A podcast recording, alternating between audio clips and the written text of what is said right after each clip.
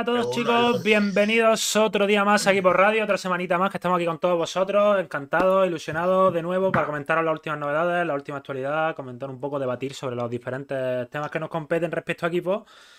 Así que bueno, antes que de nada, como siempre, presentar a mis compañeros, Héctor, Capi, eh, David y Sandra. Estamos aquí todos.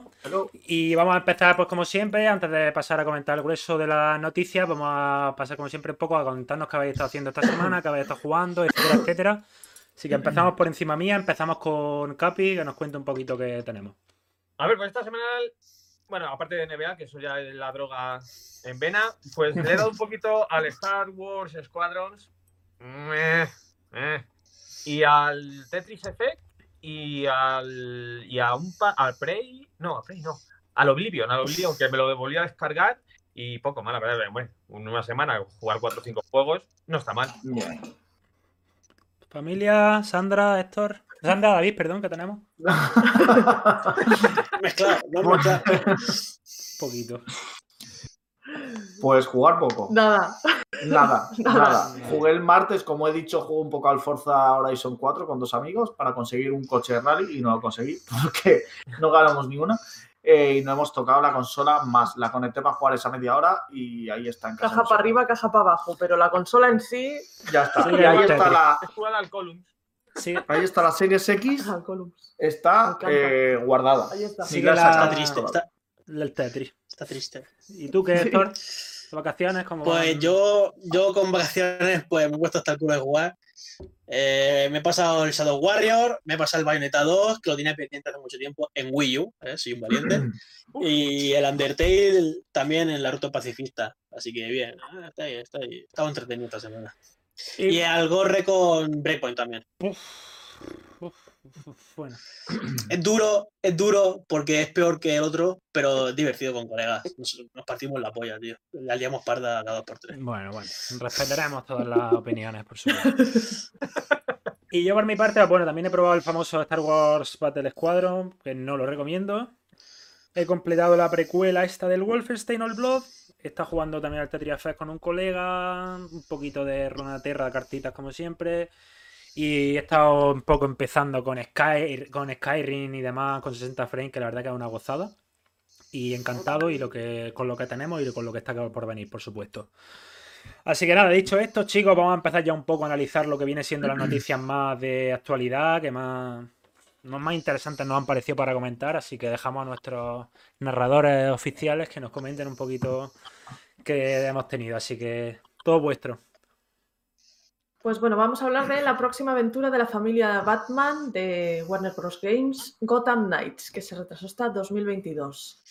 Está destinado a brindar a los jugadores la mejor experiencia posible y el equipo compartirá más en los próximos meses. ¿Alguien a, ver. a ver, David, dale. Dale caña Era evidente que no iba a salir en el 2021. Era evidente desde que lo dijeron. Que sí que se vio, se vio gameplay y, y no se veía, no se veía nada mal. O sea, se veía bastante avanzado el juego. Mm. Pero, pero es muy difícil que un juego así salga en 2021. ¿Cómo están las cosas? Y tengo que decir que le tengo unas ganas horribles. Porque también aparece, o sea, también apetece que saquen algo de DC que sea fuera de Batman y algo eh, tan novedoso como este para, para, para, para, Warner, para Warner Bros. Games, como es un juego online. Yo este el problema que le veo son que son los de Warner Bros. Montreal, si mal no recuerdo, y creo que no hay muchas referencias de ese estudio, así que yo lo tengo un poco en cuarentena. Pero lo poco que tuviste los gameplays, es que están muy guapos, ¿eh? Sí, pero ya hemos aprendido un poquito. Esta, esta gente son los que hicieron el primer, el primer Tierra Media. Y hicieron el, el Batman, el, el Origins. El Arkham Origins, la precuela, la hicieron ellos también. Yo digo, un juego que sí, que la idea como tal a mí me ilusiona muchísimo. O sea, la idea, como ha dicho David, está súper guapa y los gameplays son súper guapos, pero bueno. Este es verdad que este año no nos podemos asustar por ciertos retrasos, ciertos tal, porque hay años que se dice, ok, se retrasan juegos, cuidadito con este, cuidadito con el otro, que a ver cómo va a salir. Como por ejemplo sale ahora el, este sí me tiene a mí preocupado, el de Gollum este, que lo van a presentar el jueves, el gameplay en teoría. Que es un juego que iban a cancelar, qué tal, veremos cómo sale. Pero sí es cierto que todos estos juegos con estudios con menos renombre, como pasa también con, y con saga o con IP o con propiedades intelectuales tan icónicas como el Harry Potter también que viene ahora. Buah, se le Esto tengo es- unas pero es ganas que los no estudios que vienen detrás de ellos es lo que a mí me preocupa, lo que me hace no tener tanta ganas, porque es que es lo mismo, los del, los del Harry Potter es lo mismo, una cosa que el estudio creo que no tienen nada. Entonces, igual que nos piden experiencia laboral a nosotros para trabajar en todas las cosas de la vida, a los estudios hay que pedirle. Sí, sí, que, Hombre, sí que es raro que le den un, juego así a un estudio. Claro. Es Bueno, quizás que le todo una conocido. licencia icónica a un estudio que no tiene mucho renombre, en- entre comillas, pues puede ser un poco peliagudo, pero lo mismo, lo- yo lo tomo como un, un posible de doble filo. Si sale bien, porque le pondrán mimo, será un juegazo, y si sale mal, porque es explota la licencia, tampoco hace falta que sea de poco renombre. Mirad lo que acabamos de hablar, qué le, ha pa- qué le pasa, qué le ha pasado a EA con, con Squadrons. Pero lo hace, Es que claro, no- es que lo hace un estudio pequeñito, sin nada de... Lo hace EA, ok, pero lo hace un estudio que no tiene ningún tipo de experiencia. Claro, como saben que va a vender un chorro simplemente por la etiqueta Batman, pues venga. Ojalá, Claro. ojalá haga un buen juego, porque yo como fan de Batman y tal, le tengo, le tengo ganas. Vamos Que de ver, hecho ¿no? la etiqueta Batman, la etiqueta Batman no aparece en ningún lado. Sale, sí, Robin. cosas relacionadas, ¿no? Gotham, Gotham Knights y El tal. universo eh, Batman. pero- Night- Nightwing, Robin. Pero, pero a mí me mola. Este juego yo creo que tiene muy buena pinta porque yo no lo veo como un juego online en sí. O sea, lo veo como un juego cooperativo online total. Que yo creo que este tipo de juegos hacen falta más. Más hoy en día que, que se puede hacer técnicamente. Y Es que justo- jugar a un juego de Batman. ¿Es que el qué? Sigue, sigue, sigue. Sigue, sigue. Y que jugar un juego Ah. de Batman en cooperativo, igual que los otros Batman, los otros tres o cuatro de la saga original, de, de la saga Arkham, mm, puede ser, puede ser increíble. Pues está guay. Si la idea es buena, que- el tema de la ejecución. Dale, David. Que lo que iba a decir es que cuando se estaba rumoreando que iba a salir un Batman, ¿vale? Justo cuando salió este, eh, la gente, mucha gente se estaba quejando porque estaba diciendo que está un poquito hasta los huevos de Batman. Porque lo cierto es que no han sacado nada más. Claro, ahora viene el Suicide diciendo- Squadron, que sí lo hace el estudio bueno. Rocksteady. ¿El qué? Rocksteady. Es que Rocksteady. Squadron Sí, Suicida. el de, lo- el de Squad, ese también tiene. Sí, sí, pero eso sí, lo- eso sí tienen bagaje, el, te- el tema, es lo que me he querido re- re- referir. Sí. Pero bueno, claro. vamos ya a lo siguiente. Aquí no hay mucho que añadir, yo creo. Ya está otro retraso más, como venimos anunciando ya en diversos programas. David es el principal valedor de este estandarte, que se van a retrasar juegos como, como churros sí, sí. este año. Sí. Bueno, pues vamos a seguir con la Gamescom, que según parece regresa en un formato digital con Games, eh, Gamescom Opening Live Live, que no me gustó nada, 2021, presentado por Geoff Kipley. Eh, Gamescom ONL 2021 está programado para comenzar el 24 de agosto del 2021. Eh, una mierda. Es que lo Pasemos, odio a al la- tío este. pasemos a lo siguiente. por. Siguiente. Me llamado a Kojima con Xbox, quién sabe. A ese hombre se le cae. Tú imagínate que sale ahí Kojima presentando un juego para Bueno. Xbox. Pues se le caen los ojos ya, Diego. Se le caen los ojos. Muere.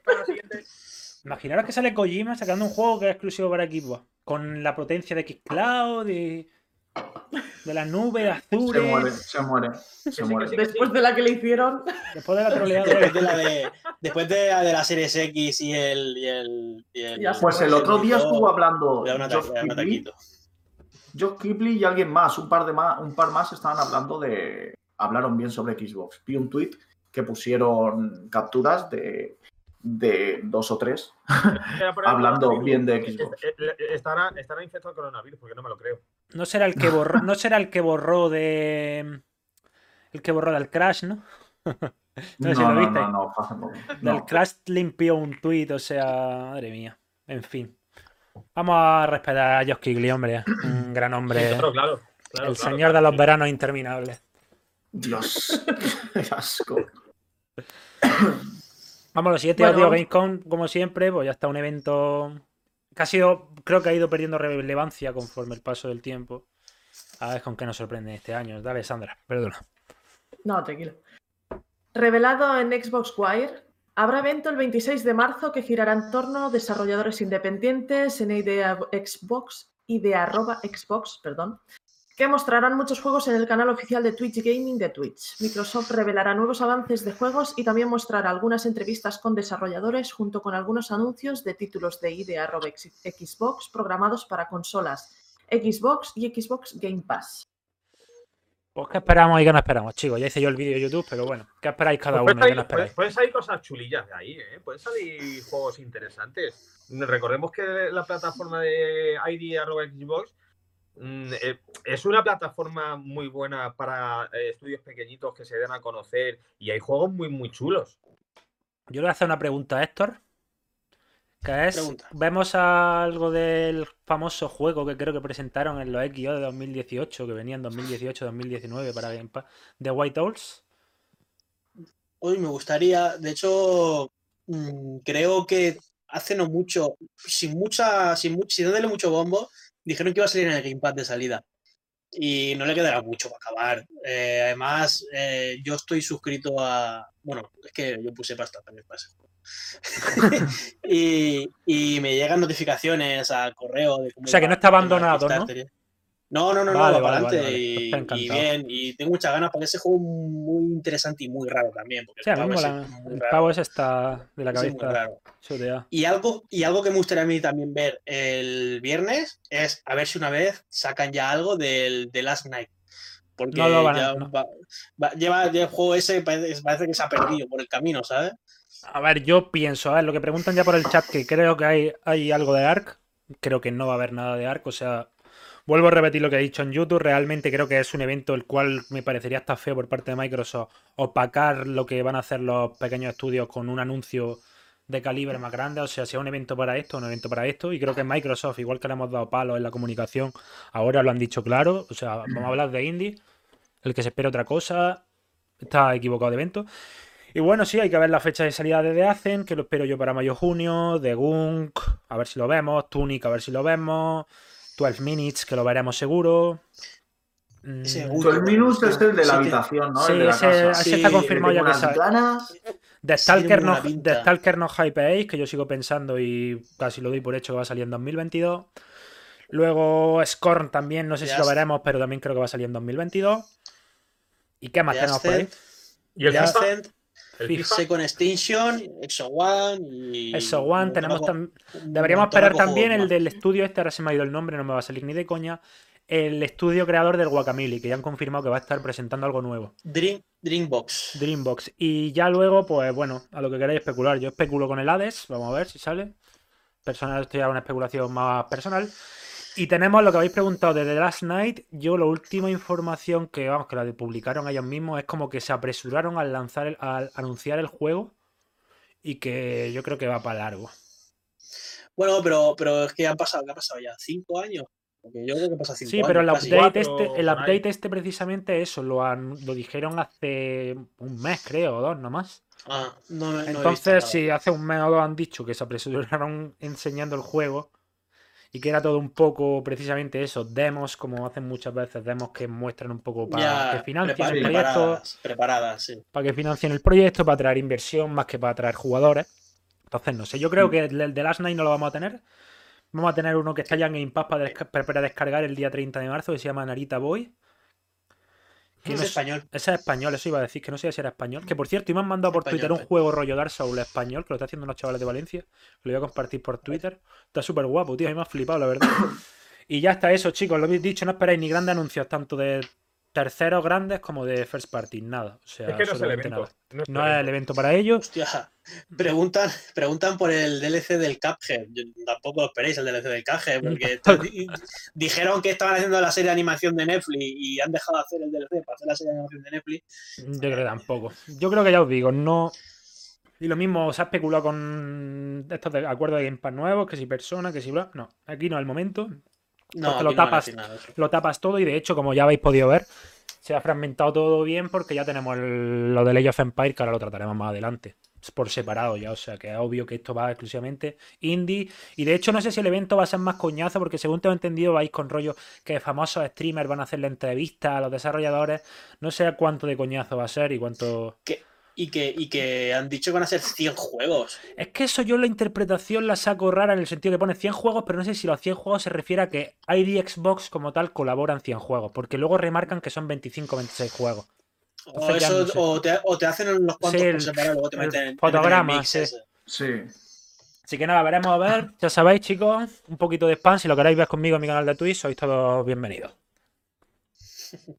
Pues voy a darle algo que me gusta mucho. Vamos a, hablar del Sea of Thieves, eh, que bueno, según parece sigue creciendo desde su lanzamiento, que fue en el 2018.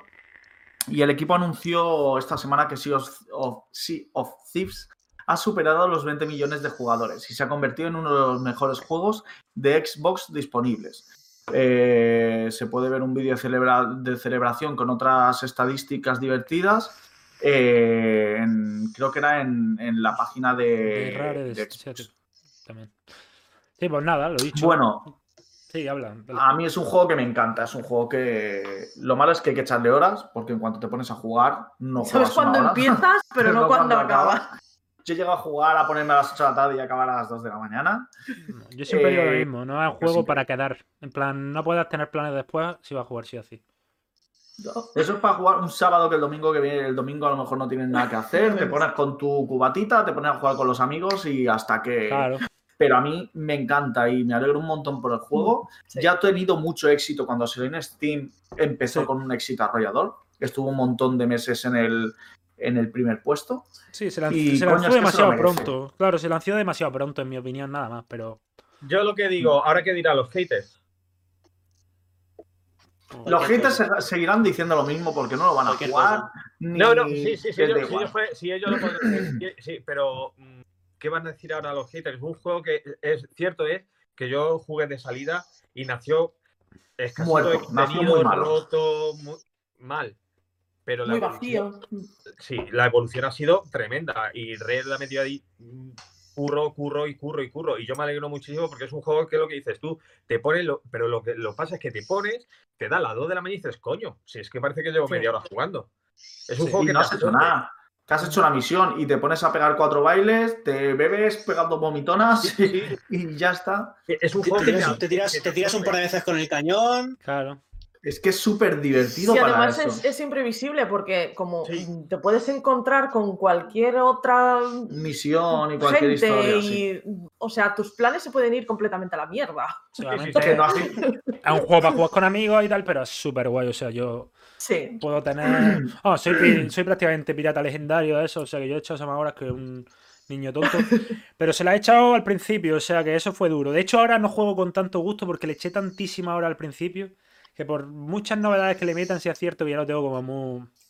Pero el Trillado. principio es que era muy malo porque era había tres, tres clases de Claro, pues yo estaba todo el Era día jugando al principio. repetir. Sí, sí, sí. Yo estaba todo el día jugando y de locos. Pero ahora he tenido historias muy, muy divertidas y muy curiosas. Por ejemplo, cogimos una vez, voy a contar aquí anécdota de la batallita del abuelo, el veterano de Vietnam. Con, con noobs hemos troleado millones de veces de hablar con ellos por los altavoces esto y empezar a decirle que nos ayuden a hacer las raids cuando hay que vender. Como no, no cer- no cerrábamos lo del... Como eran nuevos, no cerrábamos lo de la alianza. Le decíamos, no, no pongáis la alianza, nos partimos en dos las cosas porque así nos dan más dinero. Es que si pones la alianza te dan un cuarto a cada uno. Porque si pagas el juego para recompensar que hagan las cosas solo, sin ayuda de los demás. Y le- gente. luego les traíamos el barco y le, y le robábamos todo. Así, eso lo hemos hecho millones de veces. Y luego lo de La que vida digo. pirata. La vida Claro. pirata. O sea, Justo. Si os encontráis con nosotros en el servidor, por favor, nunca os fiéis de los otros. No os fiéis de nadie en el servidor, en general. De Aunque nadie. siempre hay historietas de la fraternidad, que bonita es, no os sirváis de, no os fiéis en el Eso es servidor. mentira, eso, eso No eso confiáis es en la gente. Sobre todo Oye, si van, alguno- si van bien bueno vestidos. nos hemos encontrado, ¿eh? Sí, pero poco. Sí, Pero Que te empiezan a regalar cosas así random porque sí, Sí, pero- Pero es Eso- porque este me va a estallar el muchas veces es porque eres una chica. También lo hace. eso es como Claro. yo no escucho el Division. Lo me invito igual. Igual. Claro, no, total- Pero muchas veces a mí lo que me jode es eso de estar haciendo toda la noche una puta misión y que vengan y que te jodan. Yo he llegado, yo he llegado a estar, yo he llegado a estar literalmente una hora 45 dos horas en un puesto de avanzada esperando a que llegasen unos que sabíamos que iban a pasar por ahí por cojones. Tuvimos dos horas esperando. Conforme llegaron, nos metimos los tres con tres barriles y a tomar por culo el barco y le robamos todos. Los matamos. Eso, eso es maldad. Y hasta luego. Eso No, pero eso es lo que, pero, pero es lo que mola de, de Sea of Thieves, que es tan imprevisible y, y puedes hacer tantas barbaridades y tantas cosas, que es lo que mola de Sea of Thieves. Claro. Las posibilidades que te da y siempre te puede sorprender, es lo bueno. Yo llevo ya, digo, dicen, pues ya 200 horas o más y me sigue sorprendiendo cosas que me pasan. O sea, lo guay. dicen que el base de batalla que metieron hace un mes, creo que fue, o hace me- dos Sí. meses, una cosa así, dicen que, que ha revitalizado un montón el juego. Yo porque te obliga a hacer otras Sí, sí. misiones parecidas a las que has hecho. eh, y va subiendo eso, el pase de batalla, te van dando skins, te van dando mierdas, y dicen que lo ha revitalizado muchísimo. A mí me ha molado mucho lo del pase. Yo lo llené, en- no se tarda mucho, además no es típico porque yo me acuerdo, creo que hoy en día no es así, pero yo me acuerdo cuando empezó el Fortnite con la modita de los pases de batalla, que me compré el típico primer pase de batalla y realmente tenías que estar secuestrado 24 horas para completarlo. Call of Duty igual. Sí, el sí. Call of Duty igual. El Call of Duty Tienes es otra jugar cosa. mucho, mucho y solo a ese juego. Es una mierda. Es una mierda, pero este se rellena. Pero bueno, vamos ya a otra cosita. Ya hemos contado aquí las batallitas. Ah, Vamos con Techland, que ha lanzado un nuevo vídeo que nos informa todo sobre el, proce- el proceso de Dying Light 2, una secuela esperada del juego de supervivencia de zombies lanzado en 2015. La secuela ha estado en desarrollo durante algún tiempo sin nuevas imágenes, pero finalmente obtuvimos un nuevo vistazo junto con una fecha de lanzamiento tentativa, aunque no muy específica. Veremos si al final es verdad que se lanza en 2021. Pues a mí el vídeo, el formato me gustó. Porque salían los tíos ahí hablando No lo he de los insultos que le han mandado por redes sociales, básicamente. Ponían los insultos, salían los desarrolladores leyendo los insultos de esto no va a salir nunca, hijos de puta, bla, bla, bla. Ojalá os muráis todos, no sé qué, salían como leyéndolo, como censurando los insultos y tal, pero. Y estuvo guay. Y luego, pues, un gameplay ¿no? de. Claro, luego ya, luego ya, pues eso, 20 segundos de gameplay, un desarrollo muy tormentoso, problemas en el estudio, trabajadores descontentos. Creo que hubo también un rollo de estos de abusos, ya no sé si estoy muy informado, porque como había tanto, ya no sé si este... Algo, algo hubo, algo hubo de eso, Pero- pero a mí me sorprendería que saliese en 2021. ¿eh? Vien- viendo ya el historial de este año de retraso. Yo según tengo entendido, esta- cuando lo probaron la demo, ciertos creadores que fueron allí y tal, por lo visto estaba muy hecho, según creo que lo dijo Chema, no sé si lo dijo aquí, incluso. Sí, creo que sí. Estaba muy hecho, ya no sé, o sea, dependen los reinicios que le hayan pegado al proyecto, pero hubo problemas en el desarrollo, cambiaron de estudio, en plan cambiaron la sede del estudio, cobraban una mierda, lo típico que suele pasar en desarrolladas por acá. Creo que todos habréis enterado, así que No, no me suena nada de eso a mí. No he escuchado nada yo. A ver, es que sí, que los sueldos en Polonia obviamente son más bajos, el nivel de vida es más bajo, pero cobraban del rollo de 400 euros, cosas así, más horas que un negro y no sé. Ya os digo, de realmente un juego que a mí ya, es lo que digo, estos juegos sí es verdad que no es el coronavirus, entonces los desarrollos me tienen un poco, me hacen poner el juego un poco en cuarentena y ya no es lo mismo que cuando lo vimos, creo que lo vemos en el, el- cuando hicieron el gameplay este largo en el E3 2018 2017 fue. 2019, 2019 me parece a 19, mí. el de la One X creo que fue, ¿no? Sí, creo que sí. Yo es que de zombies estoy. Es que, a ver, yo con los juegos de los survival tengo ya. Que si Resident Evil, que si State of Decay, que si Dying Yo Light, no lo he que probado. si Dead Island, que si- estoy muy saturado de zombies, tío. Hubo una época que empezaron a sacar juegos a cascoporro de zombies y le, le cogí hasta, no asco, sino animaversión. O sea, de decir, mira, paso de jugar a un juego de zombies que estoy hartito ya de zombies. Pues igual que ahora, a mí me pasa, lo- me pasa la sensación similar con los Battle Royale. Igual, o sea, sí, sí, sí, sí. Y Igual. ya han hablado de, ya me he informado un poco del Halo y si es verdad que no va a tener Battle Royale. No, decidieron no crear un Battle Royale en Halo Infinite, pero la- la- las herramientas de Forge dicen que van a permitir que la comunidad lo haga fácilmente. Eso es lo que dicen. Bueno, pero, pero el Halo 5 ya tenía una cosa parecida al Battle Royale sin serlo, porque al final era más un, Pero- camp- un Warzone. un Sí, pero eso era rollo del. Eso más rollo Battlefield. Eso sí lo va a, tener lo va a seguir teniendo. Con lo del Victim Battle bueno. 2.0 y todo el rollo, pero. Creo que según tengo entendido, no- el Battle Royale como que va a tener herramientas para hacerlo muy fácil en el Forge. Yo prefiero eso, que el que quiera que lo haga y que lo Sí, juegue. sí, sí. Y el Pero que el desarrollador, por favor, no se centre nada en eso. Lo único que pido. Porque Battlefield sí va a pasar y una putada, pero bueno. Si quieres, vamos a otra cosita, ya está Dying Light. Lo que preguntan, ¿qué, qué- qué creemos por qué se ha retrasado tanto? Lo que decimos, problemas del desarrollo, estudio con muchos problemas internos. Y eso obviamente pues, afecta al clima y el ambiente de trabajo diario y por consiguiente acaba en lo que acaba. Retraso y retraso. Y, y a ver si es verdad, porque dando solo fecha 2021. 2021. Yo no lo veo. Ellos se 2020. atreven mucho a dar fechas, o sea, igual que Claro. God of War Ragnarok Pero- 2021, Stalker pero por 2021.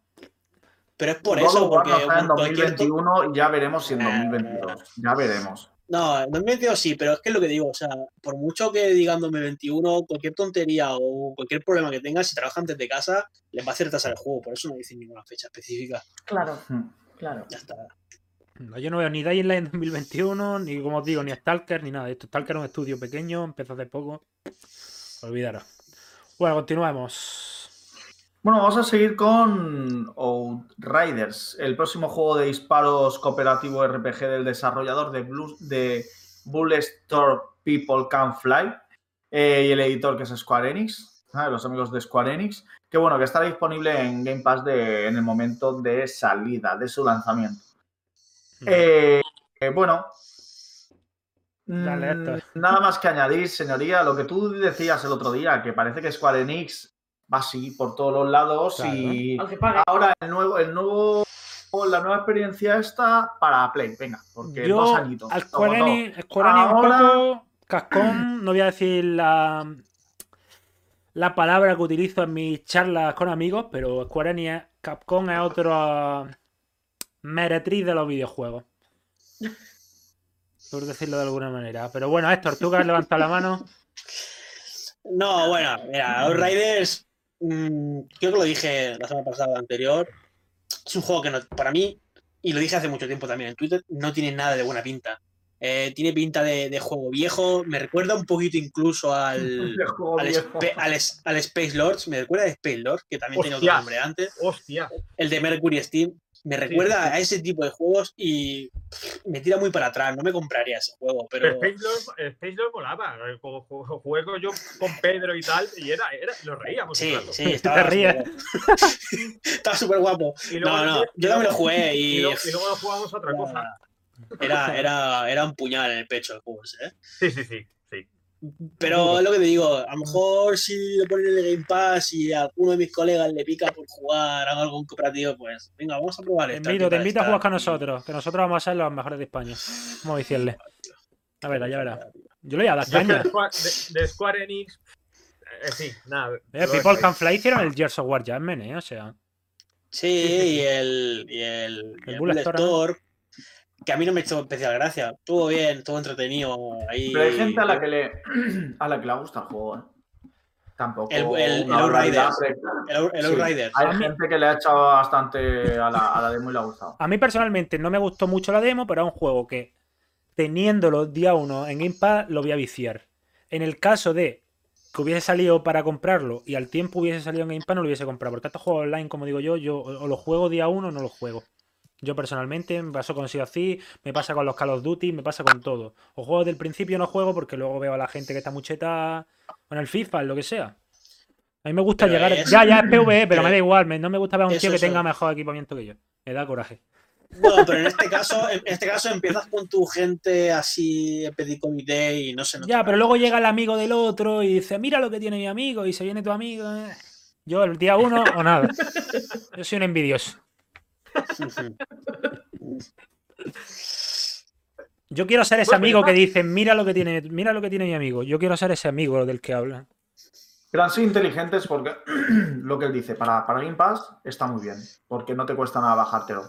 Y juegas y eso le puede dar un montón de, de- de jugadores, eh, sobre todo en las primeras semanas. No iban a conseguir vender muchos muchos juegos a 80 pavos. Hombre, eso han visto coña. las pre-order y han dicho, venga, ¿cuánto Y me, cuánto me pagas? Mira, yo te pago X millones y te pagas mm, parte del desarrollo. ¿Cuánto me pagas. A, a los seis meses ese juego está muerto.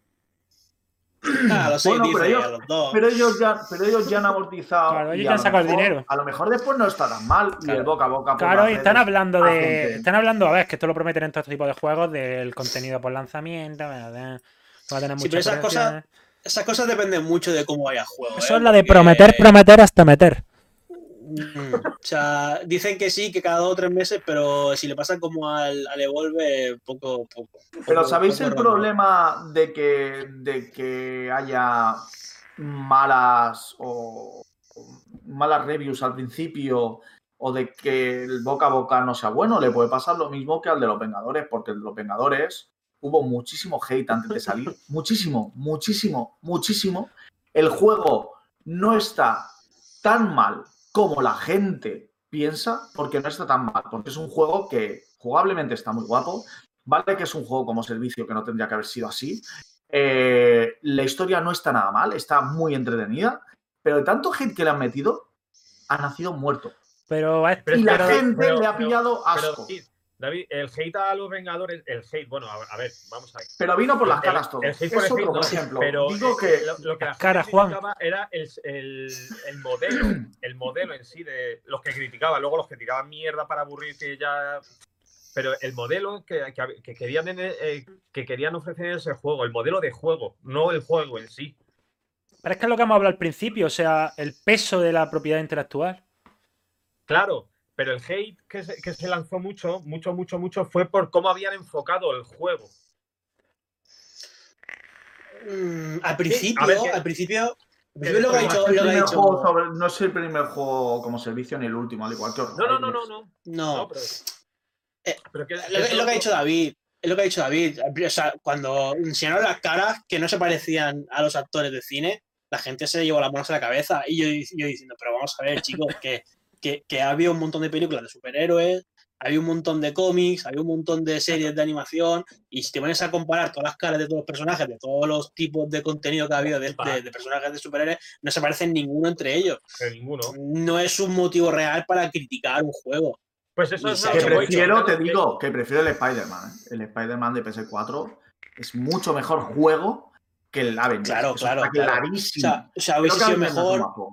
Habéis- habéis- hubiese sido mejor desde el punto de vista mm, del jugador, entre jugador. comillas, eh, hacer un juego con campañitas, creo yo, con historietas y eso, como es la parte de mis, de mis Marvel, creo que se llama, la muchacha. Y yo creo que hubiese estado mejor aceptado, creo yo. Si el multijugador no está mal, lo que pasa es que yo hubiese hecho una campaña más grande. Pero bueno, yo esto me refería a que, a que espero que no haya el hate que, que hubo con, con este y que no nazca muerto, porque a lo mejor, yo te digo, hay gente que le ha gustado, a lo mejor después no sale tan mal. Pero es que estamos lo mismo con el Game ser un Gears. Cuando un juego Pero- sale de, de- por- yo creo que uno de los principales motivos del hate que recibe el servicio, cuando hay equipos Game Pass, los análisis de videojuegos son useless. Son inútiles. A mí que más, a mí que más me da lo que Claro. diga un plumilla si yo voy a jugar al Lo juego. tienes ahí. Va a jugar plumilla, lo juego yo, yo saco mi propia experiencia. A mí había Claro, juegos que los claro. plumillas me han dicho que son una mierda, a mí me han flipado, y otros juegos que los plumillas han dicho que son la hostia, y me han parecido una mierda. Esa va a ser la parte buena. Entonces yo lo juego día uno y yo, ¿qué mejor analista, ana- analista eres que tú mismo? Tú mismo, claro. No claro. mejor análisis que vas a sacar que tú mismo con tu experiencia de juego, así que no sé.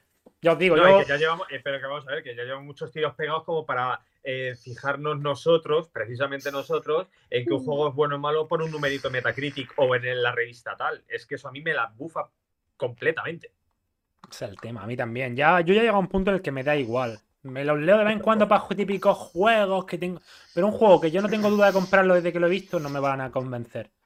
Yo no, yo no leo. Yo escucho, tengo un par de podcasts, una cosa así de referencia, que es lo único que, que tal, y que, como por ejemplo, me gusta mucho Night. Que son personas, son, a mí me gusta un montón, porque ahí el, el único que hace un poquito más así es Alpe. Pero el resto, la Marta Trivi cuando hace análisis o Víctor cuando hace análisis, no veo a persona con, con- con menos atracción a una, a una marca que esos dos. Yo es que. Yo leer no, porque a mí las notitas no me gustan. A mí me gusta que me lo cuenten, que me digan, Yo "Oye, mira, leo- esto me gusta por esto, esto me gusta por esto. Yo otro contrario, yo leo, notita- yo leo notas y pro y contra. Yo leo, yo sí leo análisis, sobre todo en tono de, de tragicomedia humorística, para, reír- para reírme, básicamente. Y podcast ya no escucho, porque tampoco me dejan escuchar podcast en el curro ya, así que tampoco oigo. Pero antes escuchaba GTM, cosas así. Yo, Yo qué es eso. Yo, yo, yo no me guío por lo que me diga una revista y menos la prensa española. Yo lo siento mucho, a quien le duela que duela. pero yo no, yo me guío por mí. Por ejemplo, el Watch Dogs el primero no fue una maravilla que digamos, pero yo me lo pasé de puta madre con ese juego. Mejor Yo me lo pasé tres. bien. Pero sí Otro creo juego es que el downgrade lo decir- es como todo. Yo, yo te puedo decir, para mí, el NBA, por ejemplo, lo veo un gran juego, pero, y otro puede decir, pero es que eh, a mí el NBA me parece una puta mierda, pero es que eso pasa con todos los juegos. Pero él era una tragaperra. Claro, por, por eso cada- los análisis es que ya, es que me da igual. Una referencia de juego me, me fío más de mis colegas, de gente que, que juega, que de lo que diga. Yo creo que algo No muy personal. Al final es que eso de un análisis, pues una- un análisis personal de alguien. Claro. Y yo lo vuelvo a repetir, igual que lo hablo con, en otros ámbitos de la vida, también en los videojuegos. Yo me fijé, ya esto, esto fue una cosa que yo hilé cuando tendría, ya ves tú, 16, 17 años. Durante la crisis de 2007 o por ahí. Que yo dije, coño, cuando vi la crisis, un día me paré típico yendo al instituto, vi los periódicos en el, en el kiosco. Y digo, coño, ¿qué tienen en común todos los periódicos? Que tienen publicidad de un banco. Pues obviamente, si ese periódico sobrevive a costa del banco, no va a meter la mierda del banco respecto a la crisis. Pues en esto está lo mismo. Si tú te pagas X o Y, no va, no va a morder la mano que te da de comer. Porque nos gusta o no, la prensa de los videojuegos a día de hoy en España comen cuatro. Entonces los cuatro que comen no van a dejar de comer por decir Claro, claro, claro, claro, claro. por meterle mierda un juego. A mí, por lo menos, si yo mi subsistencia dependiese de ello, pues como si te toca decir que, que el Returnal este que va a salir es la obra que emociona a Spielberg, ¿sabes lo que te digo? O sea, te lo digo porque como de ello. A mí, como, lo que- como estamos aquí, pues realmente nadie nos va a dar de comer en ese aspecto, pues podemos decir un poco lo que... Y creo que al que final son unos formatos más atractivos porque no estás condicionado por factores externos. Externo. Claro. Entonces, no sé, yo los análisis ya os digo, leo los pros y contras, pero ya os digo, en juegos que tengo dudas. Yo si me quiero comprar el Resident Evil 8, los análisis me van a dar exactamente igual. No los voy a leer, que probablemente sean positivos porque van a meter publicidad, como es lógico. Pero bueno, ya os digo, ya está el debate de si los maletines no maletines. De hecho, con los últimos artículos que han salido en Forbes y en Kotaku. Ya no sé si es que dicen que se la que no la llegado el Bizum o cómo va el rollo. Pero Ah, últimamente bueno, hay mucho... verdad, los de. Sí, los de la series X, sí. Últimamente hay mucho tal, ya no sabemos. Yo, sinceramente, en España sigo pensándolo y no me voy a cambiar de esa opinión. Y el que lo escuche y se sienta mal, que se siente mal. Pero yo personalmente pienso que en España son tan forofos que no es necesario que manden maletines. No, Entonces sí, sigo yo pensando, también- voy a seguir Yo también pensando. lo pienso eso, ¿eh? Es decir, tú eres tan forofo, no hace falta que te den dinero. Mm, Entonces, De hecho, de hecho, es al revés. Lo hacen primero y luego le mandan la tarta para felicitarle. Exacto. otro modus operandi. Bueno, pasemos a lo siguiente, ¿no? ¿Qué me toca? Bueno, te toca a ti. Sí. Microsoft que ha anunciado un nuevo evento de preview para fans de Age of Empires que se llevará a cabo el 10 de abril.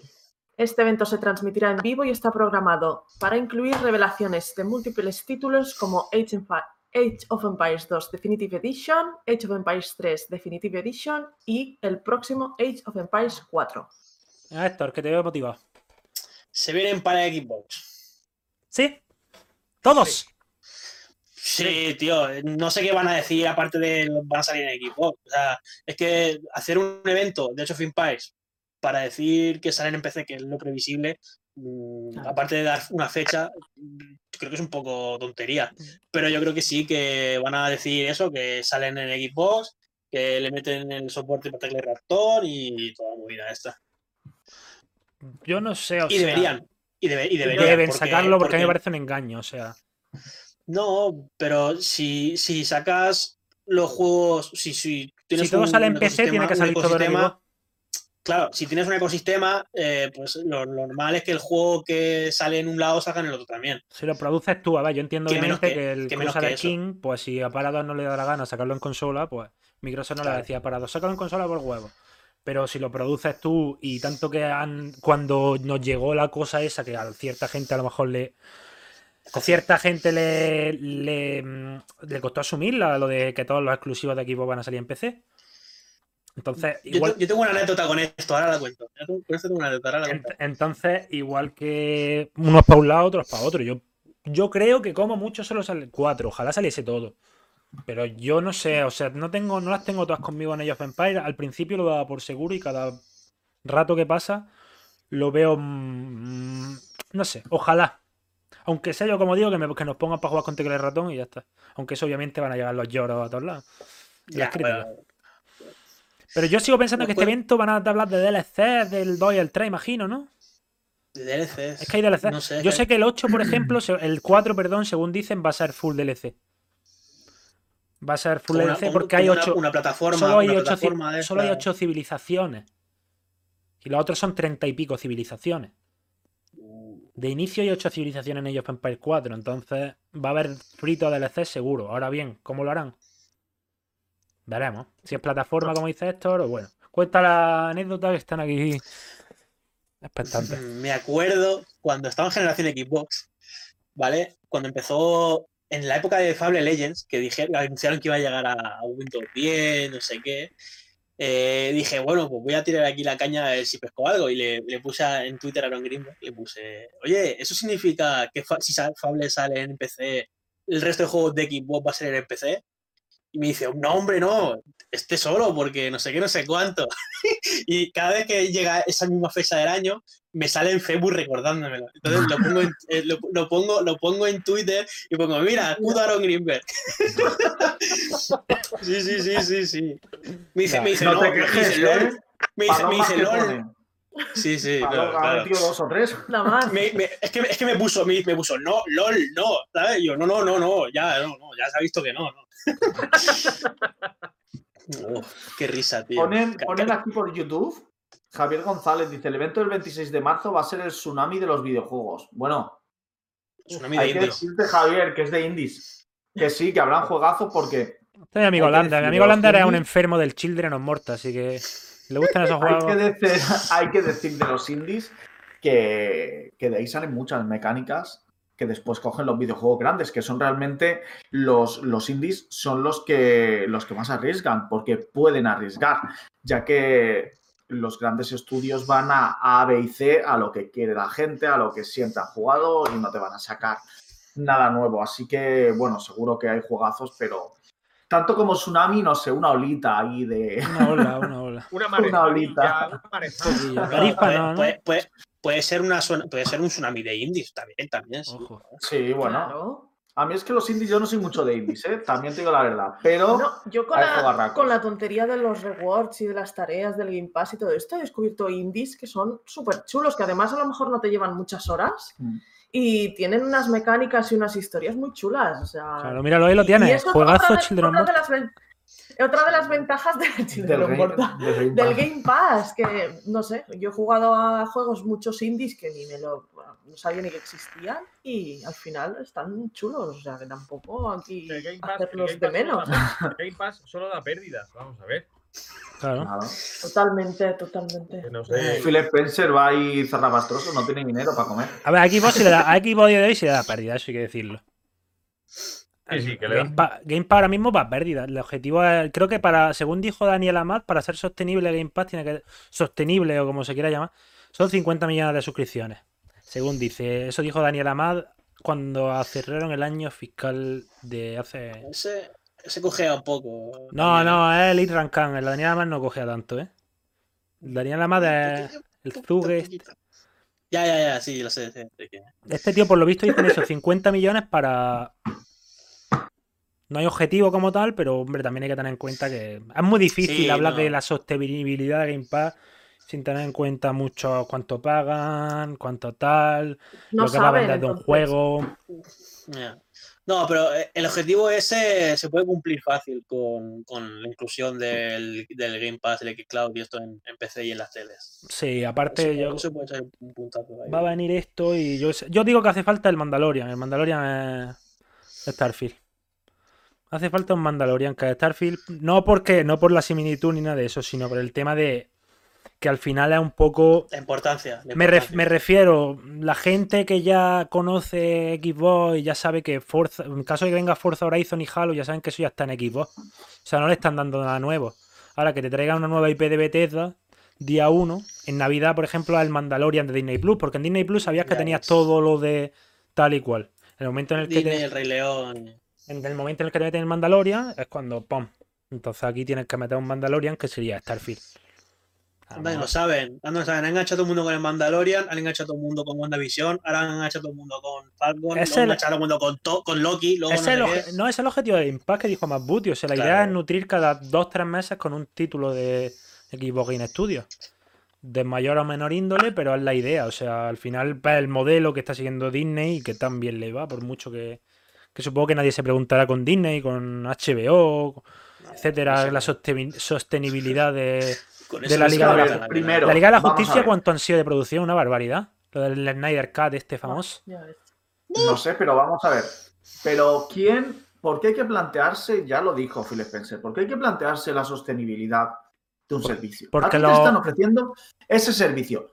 Págalo si quieres, no lo pagues si no quieres, pero no te pongas a pensar, hoy es que no sé si. Pero, ¿y Porque a ti te cojones viene, claro, aquí te vienen ¿Te los analistas que son, que son, supongo que serán accionistas o algo de eso. Y les preocupa la salud. A ver, que yo entiendo que un tío que está en su casa en Barcelona con un tupé muy raro, pues ese tío, o quien sea, le llegará a una situación en la cual dirá, pues tengo mi capital tan amplio de... Mi cartera de accionaral la tengo en Microsoft. A mí me preocupa mucho que me pongan el Outrider día 1 en Game Pass porque a saber cuánto ha pagado Microsoft. A saber cuánto ha pagado. Eso A es exigir números. Que vamos, es increíble. O sea, yo no sé la preocupación que tienen muchísimos usuarios de las redes, tanto creadores como usuarios, de la salud económica de No, yo Microsoft. no sabía, yo- eso, yo no sabía que había tanto economista, ingeniero fiscal y toda la pena. Es Mucho, que hay es muy mucho, fuerte. Es que yo no tengo que ocuparme de las cuentas. No me, cu- no me cuesta a mí ocuparme de las mías, como No, para ocuparme de las de Microsoft. Es que ahora, resulta, ahora resulta que hay más economistas que abogados y abogados somos 200.000. Esto te pones de. Te pones como el señor este con el traje del Joker y empiezas aquí a contar un poco eso, que es lo que te importa de la economía de Microsoft, que yo no entiendo de verdad. Pero a que nadie se plantea fijación? si es sostenible una PlayStation 5 cuando están vendiéndolas a pérdidas. A que nadie se lo, se lo piensa. Y están sacando consolas a pérdidas. Todos los millones de consolas 50 pavos están dando pérdida. pérdidas. ¿Cómo te vas a plantear 50 eso? por todos los pero si millones, es que- ¿cuántos millones de euros son? Pero si es que no este, se debate este debate es este. A mí, eh, a mí me importa una mierda que sea sostenible o o no Game Pass. A mí me importa una mierda que Play venda pérdidas o no. Yo no soy accionista, yo soy jugador. Me ofreces un servicio, me convence, me suscribo. Punto, ya está. Ya está. A mí, como si se van a la mierda las dos empresas. Ojalá que no, porque nos quedaríamos sin entretenimiento. Pero coño, que es que me suda las narices los números de uno, los números de otra, los suscriptores de uno, la- el, el número de ventas del otro. Es que me da igual, si es que eso a mí no me interesa. Si lo hacen es porque le está sacando dinero de algún lado. Pero o de otro. aparte que es que es hablar por hablar, porque no tienes Claro. toda la información. Microsoft no da datos económicos. Microsoft no da datos económicos, no, va- no da números de Xbox. Da, da, está. porcenta- da porcentaje. Da porcentajes si le apetece. O sea, yo están en la Claro. reunión de accionistas y dan los porcentajes que quieren como quieren. Claro. Ya está, ya está. De todas formas, Capi, no te preocupes que si desaparece siempre nos quedará estadio. Sí. Pero de todas formas, cada mes, si nosotros contamos 15 millones de usuarios por una media de 13 euros, son casi 200 millones mensuales. 200 millones mensuales. Tú a eso súmale las consolas que se vendan, que ahora no hay muchas, pero bueno. Tú súmale las suscripciones de- del, del Gold, Gold. solo. Tú súmale los juegos en físico. Tú súmale los juegos en digital. ¿Cuántos millones? Que no digan que de algún sitio lo sacarán, no solamente de- del Game Pass. Coño, si no fuese rentable, no llevaría ya tres años en el mercado. Que lleva tres años, creo que son, ¿no? Tres. Sí, por Sí, ahí. 3, 4. Sí. Eh, Yo creo que, vamos, Que o sea, dejen. a un modelo de negocio que yo creo que ellos, ya, y sinceramente, más allá de. ah, Imagínate que ahora mismo es un modelo de negocio a largo plazo en el cual ahora mismo perdiesen algo de pasta. Ok. Pero vuelvo a repetir, creo que Pero es que tendrán analistas. ellos tendrán analistas bastante más interesantes que los Hombre. de Turquía. Bastante más los de Turquía, imagino. Pero, pero, el, No, problema, el problema es que no lo explican, ¿ok? Claro. esa ha sido buena. Son killer fake ha news.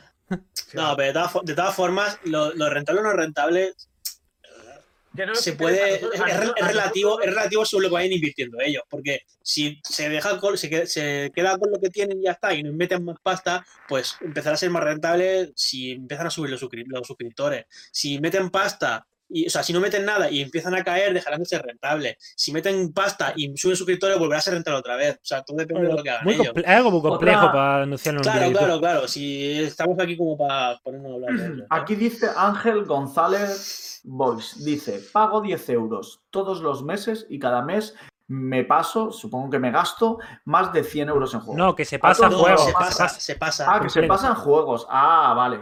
Bueno, Claro. pues pensando que era eso, todo el mundo, o casi todos, yo me gasto dinero en juegos. Yo también. Yo siempre pico, ella pica, eh, siempre acabas picando algo. Siempre. Y Siempre. también vuelvo a repetir lo mismo. Yo tengo esta sensación de que cuando esté la maquinaria de Xbox Game Studios funcionando en su totalidad, porque la gente aquí habla de hacer estudios, de comprar un estudio como el que va al Mercadona a comprarse dos pizzas para cenar. Mirad, por- porque ahora, por ejemplo, está muy de moda. Yo ya me he dedicado a negarlo y a un poco tal. Ya no, ya sinceramente no voy a perder más el tiempo, la gente no se queda sé, lo de lo de Xbox Japan Studios, que Sí. no sé qué. Mirad cuánto tiempo han tardado y aún sigue información de Initiative. Lleva Claro, cuatro claro. años haciendo el estudio. Que se cree que hace un estudio a una. No sé, ya os digo, es eso, jugar al FIFA, me ficho a Ansu Fati, a... Es que, a ver, un FIFA y lo puedes sacar equipo. anual, un Call of Duty lo sacan anual, son equipos que están acostumbrados a hacer eso y solo te hacen eso, no te hacen otra cosa. Es igual que, que los estudios de, de Sony. Hay que entender que los estudios de Sony funcionan la Pero maquinaria. yo te hablo de hacer un estudio de cero. Porque ya- eso es súper complicado, Pues coño. aquí, aquí te hablan todo el mundo de a por hecho de que hay una asociación con Sega y con Konami que van a montar un estudio en Japón. Es que impo- no es- pero- pero- es pero real. después- de Semana Santa ya han sacado tres juegos, ¿no? a lo mejor Hombre, para eso, por verano. supuesto. Y van a sacar un equipo portátil que lo va a poder jugar en la playa. Que se lo juega el Xbox en la playa. Campaña de verano, ya está aquí. Saltó Howard, le llamó y le dijo, Phil, oye, sácame para Navidades un, un Fallout. Uno Es que, nuevo, no, es que por va- favor". mire, vamos a ver. o sea, así, rapidito. hacer un estudio es muy complicado. La gente se cree eso, que va a montar un estudio. por- Porque volvemos a repetir la misma. En Konami, yo creo que lo hemos dicho aquí ya más de una vez. Konami no tiene prácticamente estudios trabajando en el desarrollo de juegos, trabajadores que se dedican al desarrollo de juegos. Entonces tú dices, sí, sí, Xbox va a montar una subsidiaria, va a poner un estudio para hacer el nuevo Silent Hill. ¿Cuánto, más ¿Cuándo lo saca? ¿En claro. 2028? ¿O en 2035? Porque tienes que formar estudios. Estás cogiendo un tío de aquí, un tío de allá, un tío de acá. Juntarlos, enseñarle una metodología de trabajo. No es lo mismo que, por ejemplo, como ha dicho David, un estudio de Sony como puede ser Naughty Dog, que llevarán, tienen una filosofía de trabajo, llevan. O Capcom, o que te Capcom, los lo está sacando los, los, los Resident Evil, así, po, po, po, po, po, te los sacan que- y flipas. y mirad, ya os digo, mirad lo que lleva Perfect Dark. El estudio se formó en 2017. Supongo que al poco de formarse iniciaría en la preproducción de Perfect Dark. Y a Perfect Dark no se espera antes de 2023. O sea, desde que se forma el Claro. estudio hasta que veamos sus frutos pasan 6-7 años. Y contra más pronto salga el juego este, el Perfect Dark, más, más contenido y más chiquito O- será. Otro Claro, ejemplo, por ejemplo, de, de- de un estudio que está consagrado, como, como es Santa Mónica Studios, el God of War, hay que recordar que salió en el 2018 y el próximo va a salir en el 2021-22. Un, un- un No, equipo 22, consagrado. 23.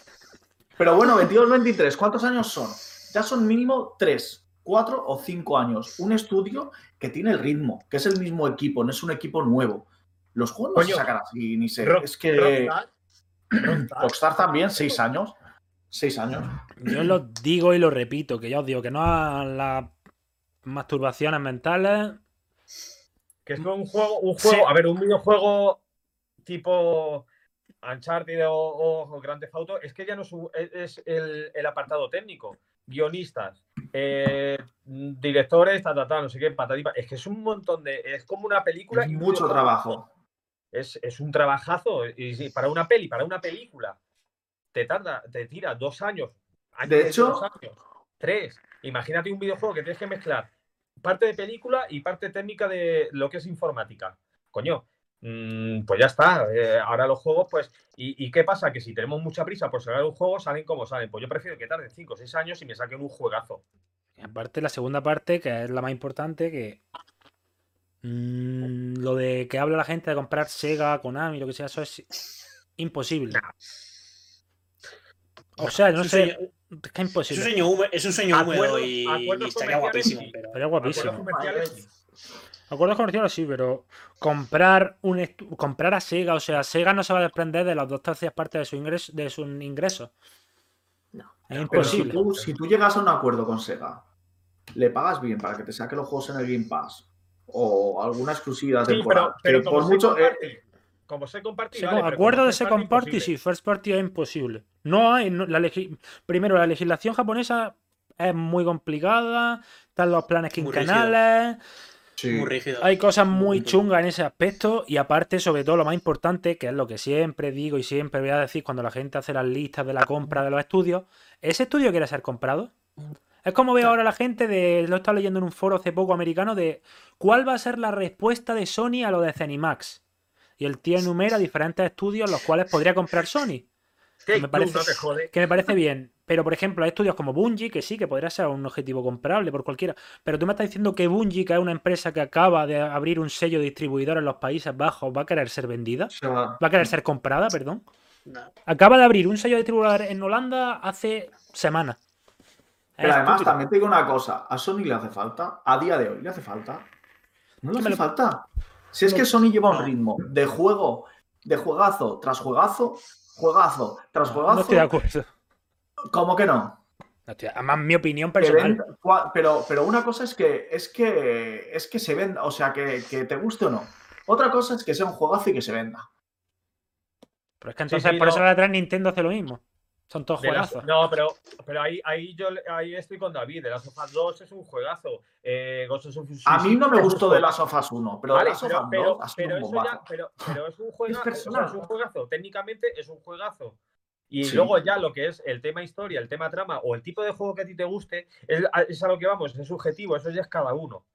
Y es que además no te hacen juegos, como dices, Ubisoft, que puede tener un error la mayoría de juegos. Es que te salen casi todos muy bien. Tienen la maquinaria muy engrasada. Trabajan muy bien, ganan mucho dinero, tienen muchas suscripciones, tienen mucha gente detrás.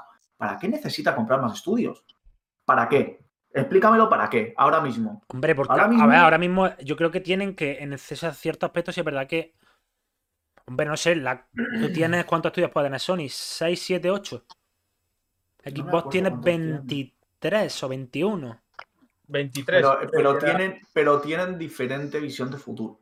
Sony está llevando, a lo mejor cambia el día de mañana, pero Sony está con sus juegos exclusivos. Sí, pero es que tu juego exclusivo, a 80 modelo, tri- Pero modelo es que triple A, necesita llenar el Game Pass. pero tú el modelo triple ese manera. modelo triple A hasta qué punto, o sea, mm, vamos a ser francos, mm, ¿qué va a sacar Mm.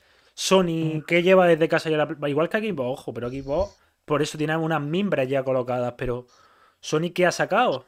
¿Y cuál es el proyecto? Sony es que va por exclusividades temporales. paga Ahí ya estamos un tema que quería hablar Héctor de él también.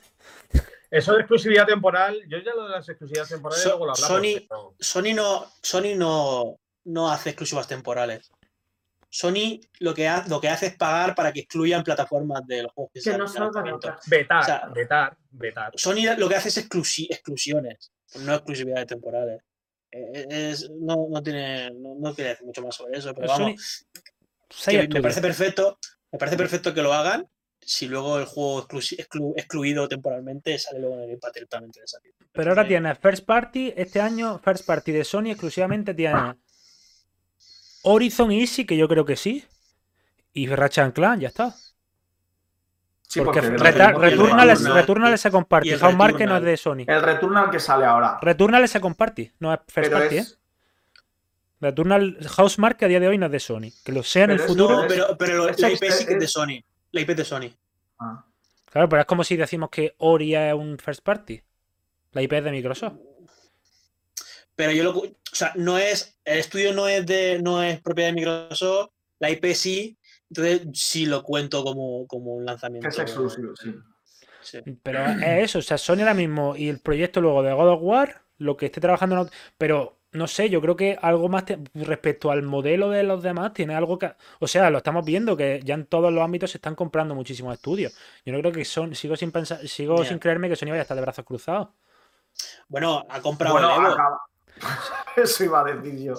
Que hasta, el, hasta el momento no- es algo que no entiendo. Es un movimiento que no lo me veo. Me encantó el, pues una exclusión que han excluido los torneos de Smash Bros, de hecho. Han comprado el del Evo y han, ¿Sí? excluido- han quitado el Smash- se han limpiado el ¿Qué Smash Bros. A mí me encantó el Pero tweet de decían, no Jim Ryan, comillas, ¿eh? compra algo, lo que sea, pero cómpralo ya. que le dijeron de todo, chaval. Empezaron a decirle que este es un mentiroso, que nadie se lo cree, un equipo. No, hombre, pero ya os digo, yo creo. A ver, lo del Evo es verdad que han excluido al. Y no, están diciéndolo por el chat, Returnal no va a salir en equipo. Kena sí, pero Returnal no. No, que no, que no, sí, pero no, no, no, sí. no. Pero según leí lo, de, lo, del, lo del Evo, no iban a excluir a otras plataformas. A- a- O yo sea, sé que, no yo sé que del Evo. Solo en Play. Yo sé que del Evo se han limpiado al Smash Bros. Pues que al final es más importante. Según yo he leído por Se ahí. han quitado la competencia dura. Se han quitado la competencia dura. claro. Han ¿Y limpiado qué las va a meter competiciones de luchas el que tiene? Que El- tiene el Street ¿os acordáis Fighter. el como. Street Fighter 5. La apuesta, Ah. pers- la apuesta más fuerte es Street Fighter 5.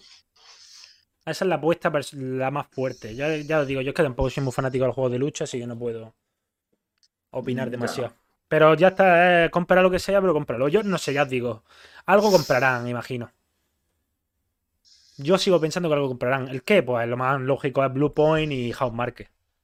Que, sé, que, sé, que también había un rumor que no me lo creo nada. Nah, yo mentira, me lo, mentira. Me lo creo cero. Me lo creo cero que, que, que Microsoft iba, a- iba a Ah, comprar eso- Bluepoint. De eso hecho- es como si de mi hecho, primo lo, de lo lógico. Mi primo de Sí, no, Cáceres no. hace un Twitter y pone, venga. Sí, por eso. Que no ¿Quiénes me son lo los de Blue Point? Los del... Demon Los Souls. del remake, los del remake del Demon Souls. Que lo lógico es que lo compre Sony. Según dicen, está hecho con Sony ya, de hecho. Pero que es literalmente imposible, o sea, no hay ningún tipo de. No me lo creo, no me lo creo. yo no me lo creo. No, Venga, zapatilla, lo siguiente. Venga, dale. A ver. Eh, vamos a ver. eh, Xbox ha anunciado los juegos que llegarán a Xbox Game Pass en la segunda quincena de marzo. Sí, Ya no. seguimos hablando de Game Pass. Y es una lista sólida de juegos que incluyen gemas leales como Octopath Traveler, una sorpresa que yo no esperaba que fuese a salir en consola tan pronto. Yakuza 6 o Undertale, que ya salió el otro día y creo que alguno de aquí le ha dado. En particular, esto también significa Octopath Traveler, como habíamos dicho, que se lanza en Xbox por primera vez. Estos juegos se dirigen a todos los lugares en los que Xbox Game Pass está disponible. Pues eh, la, la Series X, todas las consolas eh, xCloud eh, y PC. Eh, ¿Qué pensáis, chicos? Es una puta sal- si es que es una salvajada. Lo de Game Pass es una salvajada y ya está. Si es que no hay nada más que añadir. Lleva Es que- un mes, que es una locura, ¿eh? Es que, es que te han metido 30 juegazos. O sea, te- empezaron más o menos que dije yo, mm, que, eh, NBA, ¿no? Maiden y Sí. dos o tres deportivos más metieron, ¿no? Así La gente quejándose. El Fútbol Manager. Sí, Yo lo dije. que, que decía, bueno, luego te meten, no sé, 20 o 30 de Bethesda, ¿no? Fueron, no, no sé cuántos juegos fueron. 20, creo que no. Ahora, y ahora para rematar en marzo, o sea, como si no tuviese bastante mierda, para- o sea, bastante encima para jugar, te meten Octop- Octopath Traveler, tío. Para ya, es que han, cu- yo- yo cubierto pediría- todos los Yo campos. pediría que paren Claro, un poco, claro. que, par- que paren un Todo. poco, que frenen, que frenen. O sea, frena porque, joder, no me da la vida, coño. Solo faltaba Yo uno cuando- de coches, pero han cubierto todo. Sí, sí, sí. Yo, cuando, yo cuando, cuando anunciaron los de Bethesda dije, esto no es- esto, falta la segunda quincena. Que falta la segunda quincena y, Sí, la y gente se va a ver. Y se va a falta ver. Vegas, falta no sé qué. Y se va a ver. No, no, no, se va a ver. Y, y Que reviente los servidores. aquí- Yo, yo lo que voy a hacer es que yo me tienen harto de Game Pass, me voy a- vender el equipo y me voy a comprar la Play porque con tantos juegos no puedo. Agobia, ¿Tantos juegos no puedo? ¿Tantos juegos no puedo, tío? Agobia, la Pasa- verdad es pasa que agobia. 15 me pasa 15 juegos ya este año, cojones. Es que no se puede tanto. No se puede, estoy de Bueno, acuerdo. tú, tú piensas que tienes, bueno, el Demon Soul no está mal, el... Hostia, no, perdón. me- No, no me puedo, gustan los Souls. no puedo hablar mal de Sony. Desde aquí un besito al gamer canario este, creo que era. Un besito, gracias por vernos, que te apreciamos un montón aquí desde el Tocoro.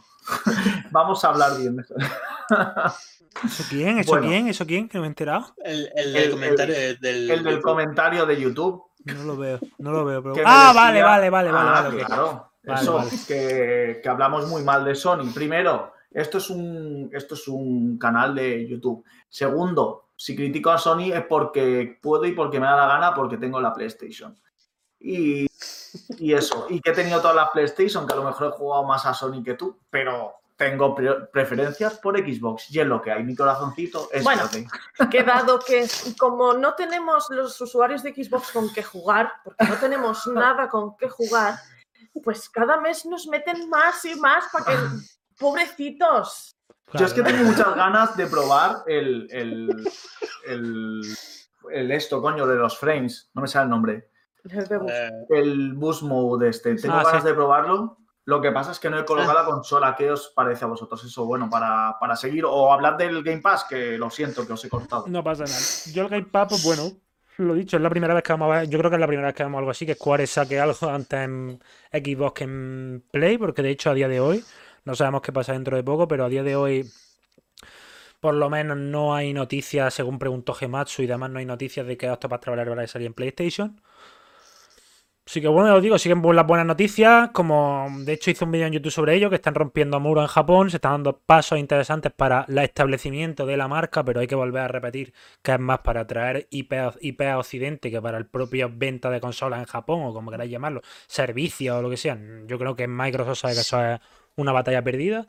no. Y Sí, sí, lo, impo- lo importante es eso que has dicho, traer las IPs a Occidente. Porque no puede ser, tío. Juegazo, juegazos como el Octopath Traveler, que, que o, o- por ejemplo el Nier, que ahora salió en PC también, que no hubiesen salido en Xbox, que es tan fácil como meterlo en la tienda, que no hace falta ni que hagas una, una distribución en físico, ¿sabes? Meterlo en la tienda y ya está. Adelante. Claro, al final necesita un poco, como digo yo, porque al fin y al cabo, ahora ya creo que ese paradigma va a cambiar un poco, pero de toda la, vi- de toda la vida, o al menos en la, la generación anterior, si a alguien le gustan los RPG, nunca se va, los JRPG no se va a plantear comprarse una Xbox de consola principal o exclusivamente. Si eres fan de los. JRPG es muy complicado. Ahora parece que ese paradigma está cambiando y que se están abriendo bastante y que las desarrolladoras ya toman a Xbox como una marca más, así que yo estoy muy contento. Es que que vengan Yakuza 6 y Octopath Traveler a Game Pass el día de lanzamiento en consola es súper guay. Y lo que tiene que para venir, que ya os digo que van a venir cosas más, más gordas en el El futuro. Octopath vendió súper bien en, en Sí, sí, muy eh. buen juego. Van a venir cosas más gordas, chicos. Tranquilidad, no desesperéis. Que se viene, se viene. Ya sabéis de lo que estamos Que no es hablando. rentable, coño, ya está. No, ya sabéis de lo que estoy hablando, pero por quien no lo sepa, eh, estamos hablando de personas. básicamente. Puede ser, puede ser. Entre Pero otros. yo es algo, ese sí que es algo que yo dudo mucho. eh. 100% que viene en 2021. Yo, yo bueno, 100% o 99%. Es que, es que eh, eh, el jueves, Ojalá Atlus se haya bajado los pantalones, pero el, ju- el jueves una, una filtración, eh, o un rumor o algo, y que una, una parte del rumor decía que Shin Megami Tensei no sé qué, el 3 Nocturne HD, y se iba a presentar. Y la otra parte del ru- del- de la filtración, el rumor, decía que Persona 5 iba a llegar a Xbox, a Stadia y de salida en Game Pass. Entonces, el, es- el viernes, la primera parte del- de la filtración se confirmó. y falta la segunda. Y ahora falta la segunda. Y por donde el río suena. El Vaya. río suena a Guayeva, ¿no? Efectivamente. Yo creo que a ver. Hombre, tanto, tanta visita de, de Phil Spencer a Japón Yo creo está que dando Phil sus frutos Spencer- poco a poco. ¿eh? yo, yo creo que Phil Spencer está ahí todo el rato a los de Alus y a los de Sega diciendo, venga, va, Mm. tío, venga, va, tío, venga, va, tío, venga. Y al final, por pesado, yo creo que, que hace Tenemos, tenemos muchísima suerte porque si nos paramos a pensar desde el 2013, eh, lo que pasó cuando salió Xbox, se fue el este, no me acuerdo ni cómo se llama, Don, Don Matrix. Don Matrix y entró Phil Spencer, desde que entró Phil Spencer, como cogió la plataforma a día de hoy, algún día tendríamos que hacer un análisis de todo lo que ha ido consiguiendo este hombre. Lo que ha que conseguido y en lo que está lo que está trayendo a Xbox no es normal lo que ha hecho. Es increíble. Que va, hombre. Y Yo vi, un- yo, vi, un- yo vi una foto comparando que Don Matri era mejor que Phil Spencer, ¿eh? Eso lo he visto sí. yo en, Ah, en. Twitter, ¿eh? Sí, claro. Era más guapo, era más guapo. que hizo que se fuese todo el equipo. Vi un vídeo que se hizo que hizo que se fuese todo el equipo de Xbox. No quedaba nadie del Xbox de 360. Sí, yo solo Phil Spencer, de hecho. Un pirómano, lo que se conoce como un pirómano. enganchado ahí, enganchado. Que no me voy, que no me voy, Se que quedó, me se quedo. quedó Phil Spencer ahí y dijo, me toca, me toca. Ya- bueno, ya hablaremos de Phil Spencer, Pero yo creo que el punto de inflexión de Phil Spencer dentro de Xbox fue después de lo que pasó con Scalebound. Ahí fue, no sé. Del Mm. Scalebound se, cuentan, se- del Scalebound se cuentan muchas mentiras en internet, ¿eh? No, no, no, pero no, me refiero a, a que si tú ves la trayectoria de Phil Spencer en Xbox, pum, pum, cerrar acuerdos, patatín, patatán, no sé qué, no sé cuántos, llega lo del mazazo de, de Scalebound y Phil Spencer ahí eh, le dio otra vuelta. Es Otra que en ese momento estaba jodido. Con eh. Scalebound la jodió él mismo. O sea, él mismo en Navidad dijo sí, que. sí. Sí, sí, sí, sí, yo no digo, si yo no estoy diciendo que Pero- fuese platino o que fuese. Pero que lo, pero que lo, que lo canceló, lo can- los, dos, los dos lo vieron cancelable, la- ambas partes. Sí, claro. Que aquí Pero se que vende hay- al hay- Sí, pero es demonio. que, ¿sabes? Según se comenta, fue problema de camilla, ¿eh? según dicen. Hombre, es que camilla Según ese es para lo de pero aparte. Dicen que no paraba de darle dinero y, y él no estaba a ese, no me acuerdo a qué juego, Pero qué juego estaba haciendo al, momento. El Nier, el Nier. Estaba con el Nier y estaba cobrando de Microsoft y estaba cobrando de Microsoft, No, cobrando de Microsoft y estaba con el Nier. Y eso no puede ser, de- tío. Si yo no fuera especulaciones de quién tal, no sé qué, patatín, qué pasó, si yo me refiero a que el- el- la inflexión de Phil Spencer como jefe de la división, hasta Scalebound fue de una manera, a partir de Scalebound fue de otra. Mm. Como otro, otro, otro, no otro Sí, pero al final es un camino tranquilo y lento porque, ah, como digo yo, ya lo que han conseguido, el logro que se ha conseguido en los últimos años, año y medio, es como quitarse ya todo el estigma que arrastraban de la antigua gestión o dirección. Y eso ahora mismo lo que ya, por decirlo de alguna manera, creo que el último bastión que quedaba era Crackdown 3 prácticamente, de lo que es la, las únicas Sí. cuentas pendientes que quedaban de la vieja. Xbox. Y ahora ya, pues es todo responsabilidad de Phil Spencer, tanto para lo bueno como para lo malo. Por ahora sí, para lo bueno. Vamos, obviamente aquí tampoco tenemos una religión, la religión del pobre paz ni nada de eso, pero Imagino que, que lo que pasó del Scalebound a lo mejor se sentó con los directivos y dijo, mira, Eso es. a aquí hay dos caminos, o cerramos el chiringuito o ponemos mucha pasta y cambiamos lo que es el ritmo de la compañía. Pero Eso ca- voy a saber Imagino que que le dijeron, vamos a probar y hasta el día de hoy. Eso es lo que quería decir, que dentro de, de su gestión, que es mm, mayoritariamente favorable, o sea, yo la veo en un punto de vista muy buena, eh, el punto de Esquivo fue un punto de inflexión desde que él es jefe de la, de la, de la división. es que, que- que camilla también es complicado, ¿eh? Sí, sí, pero yo no. yo- Ya, ya, ya, sí te tío- entiendo. Ese tío es. Yo sigo dejando fuera la- las especulaciones. Yo digo Lo que dijo cómo, el, se- cómo- cómo re- retomó el camino de la división. lo que dijo el chico Sí, este de sí, Nintendo. España. Vamos, que me lo Ah, creo, bueno, ¿eh? Que me lo creo, lo que dijo el chico este de Nintendo España sobre Camilla. Omar. Que lo, inventaron, Omar. lo, lo invitaron a una feria y estaba allí borracho con cuatro o cinco japoneses con la camisa llena de vino. Y cosas de esas, en una feria o algo de eso. Que se cabreó por enviar si el solo- juego, cosas así. en plan. Y luego el tío si lo que hizo tiene- fue insultarle por Twitter, el Camilla, y bloquearle. Sí, sí, solo tienes, solo tienes que ver cómo se comporta en Twitter con la gente. Le preguntas cualquier cosa de cualquier juego y te bloquea. O sea, directo. directamente. Sí, pero que- que- si, en- si es verdad lo que dicen del desarrollo, me parecería vergonzoso estar cobrando de un lado y estar trabajando en otro. Pero eso lo hace a Eso menudo. Eso, fue lo, eso fue lo que pasó, segurísimo. Porque que el juego tenía una pinta increíble. ¿eh? El juego, lo poco que se vio, podía haber sido un bombazo, pero si no metes dinero, llega un momento en el que el Tito Phil Claro, tonto no es tampoco. efectivamente, si es así. Ok. Y bueno, ¿tenemos alguna más? O... Sí. Ahí. ¿Tenemos alguna más? Venga. Xbox anunció que la actualización de, FPS Boost se lanzó oficialmente para los cinco títulos de Bethesda Softworks previamente, anunciados. Prey Dishonored Definitive Edition, The Elder Scrolls 5 Skyrim Special Edition, Fallout 4 y Fallout 76 recibirán FPS Boost que se duplicará, los, duplicará sus cuadros por segundo en Xbox Series X y Series S. Antes de nada, que para evitar cualquier tipo de especulaciones, que lo estoy viendo por el chat, la IP la puede tener Microsoft, mi prima de Cáceres o yo, pero que Scalebound está enterrado, dejarlo enterrado, eso no va a salir a ningún lado. Dejarlo ahí y ya está. Que nadie se... Que yo leo ya, es que no es la primera vez que lo leo, no ya aquí, sino en general, que Scalebound dejarlo, que no, ya está. Que yo creo que hay vida antes y después del Scalebound porque nadie ha jugado a Scalebound. Es como la del PT, nadie ha jugado, bueno, el PT por lo menos jugaron hasta una demo.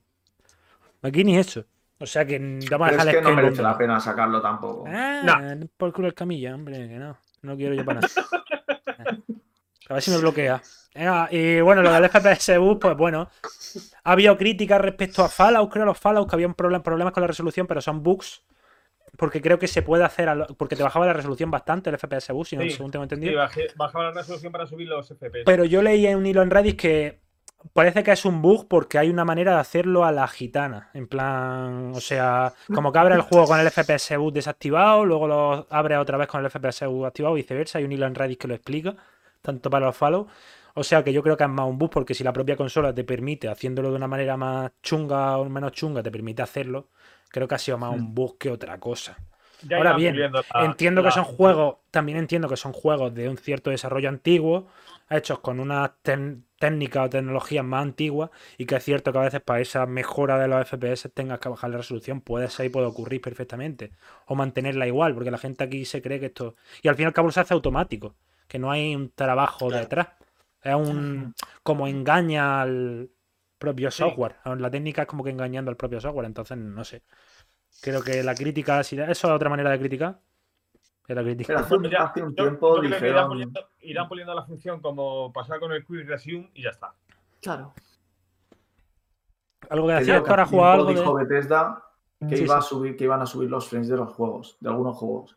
No sé si se refería a este boost mode o que iban a hacerlo por medio de, de ellos.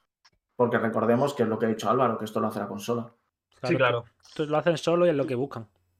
Igual es 50-50, porque yo hay juegos que se han quedado fuera del FP Boost y eso. y No, pero porque van poco a poco. juegos Más, no, pero más modernos, juegos más modernos, como por ejemplo el. Dishonored 2 en vez del 1, sí. El Dishonored 2 o el. ¿Cómo se llama? El Evil Within 2, igual le meten un parchecito. Sí, sí, lo, se los irá metiendo, supongo. La Que son más modernos.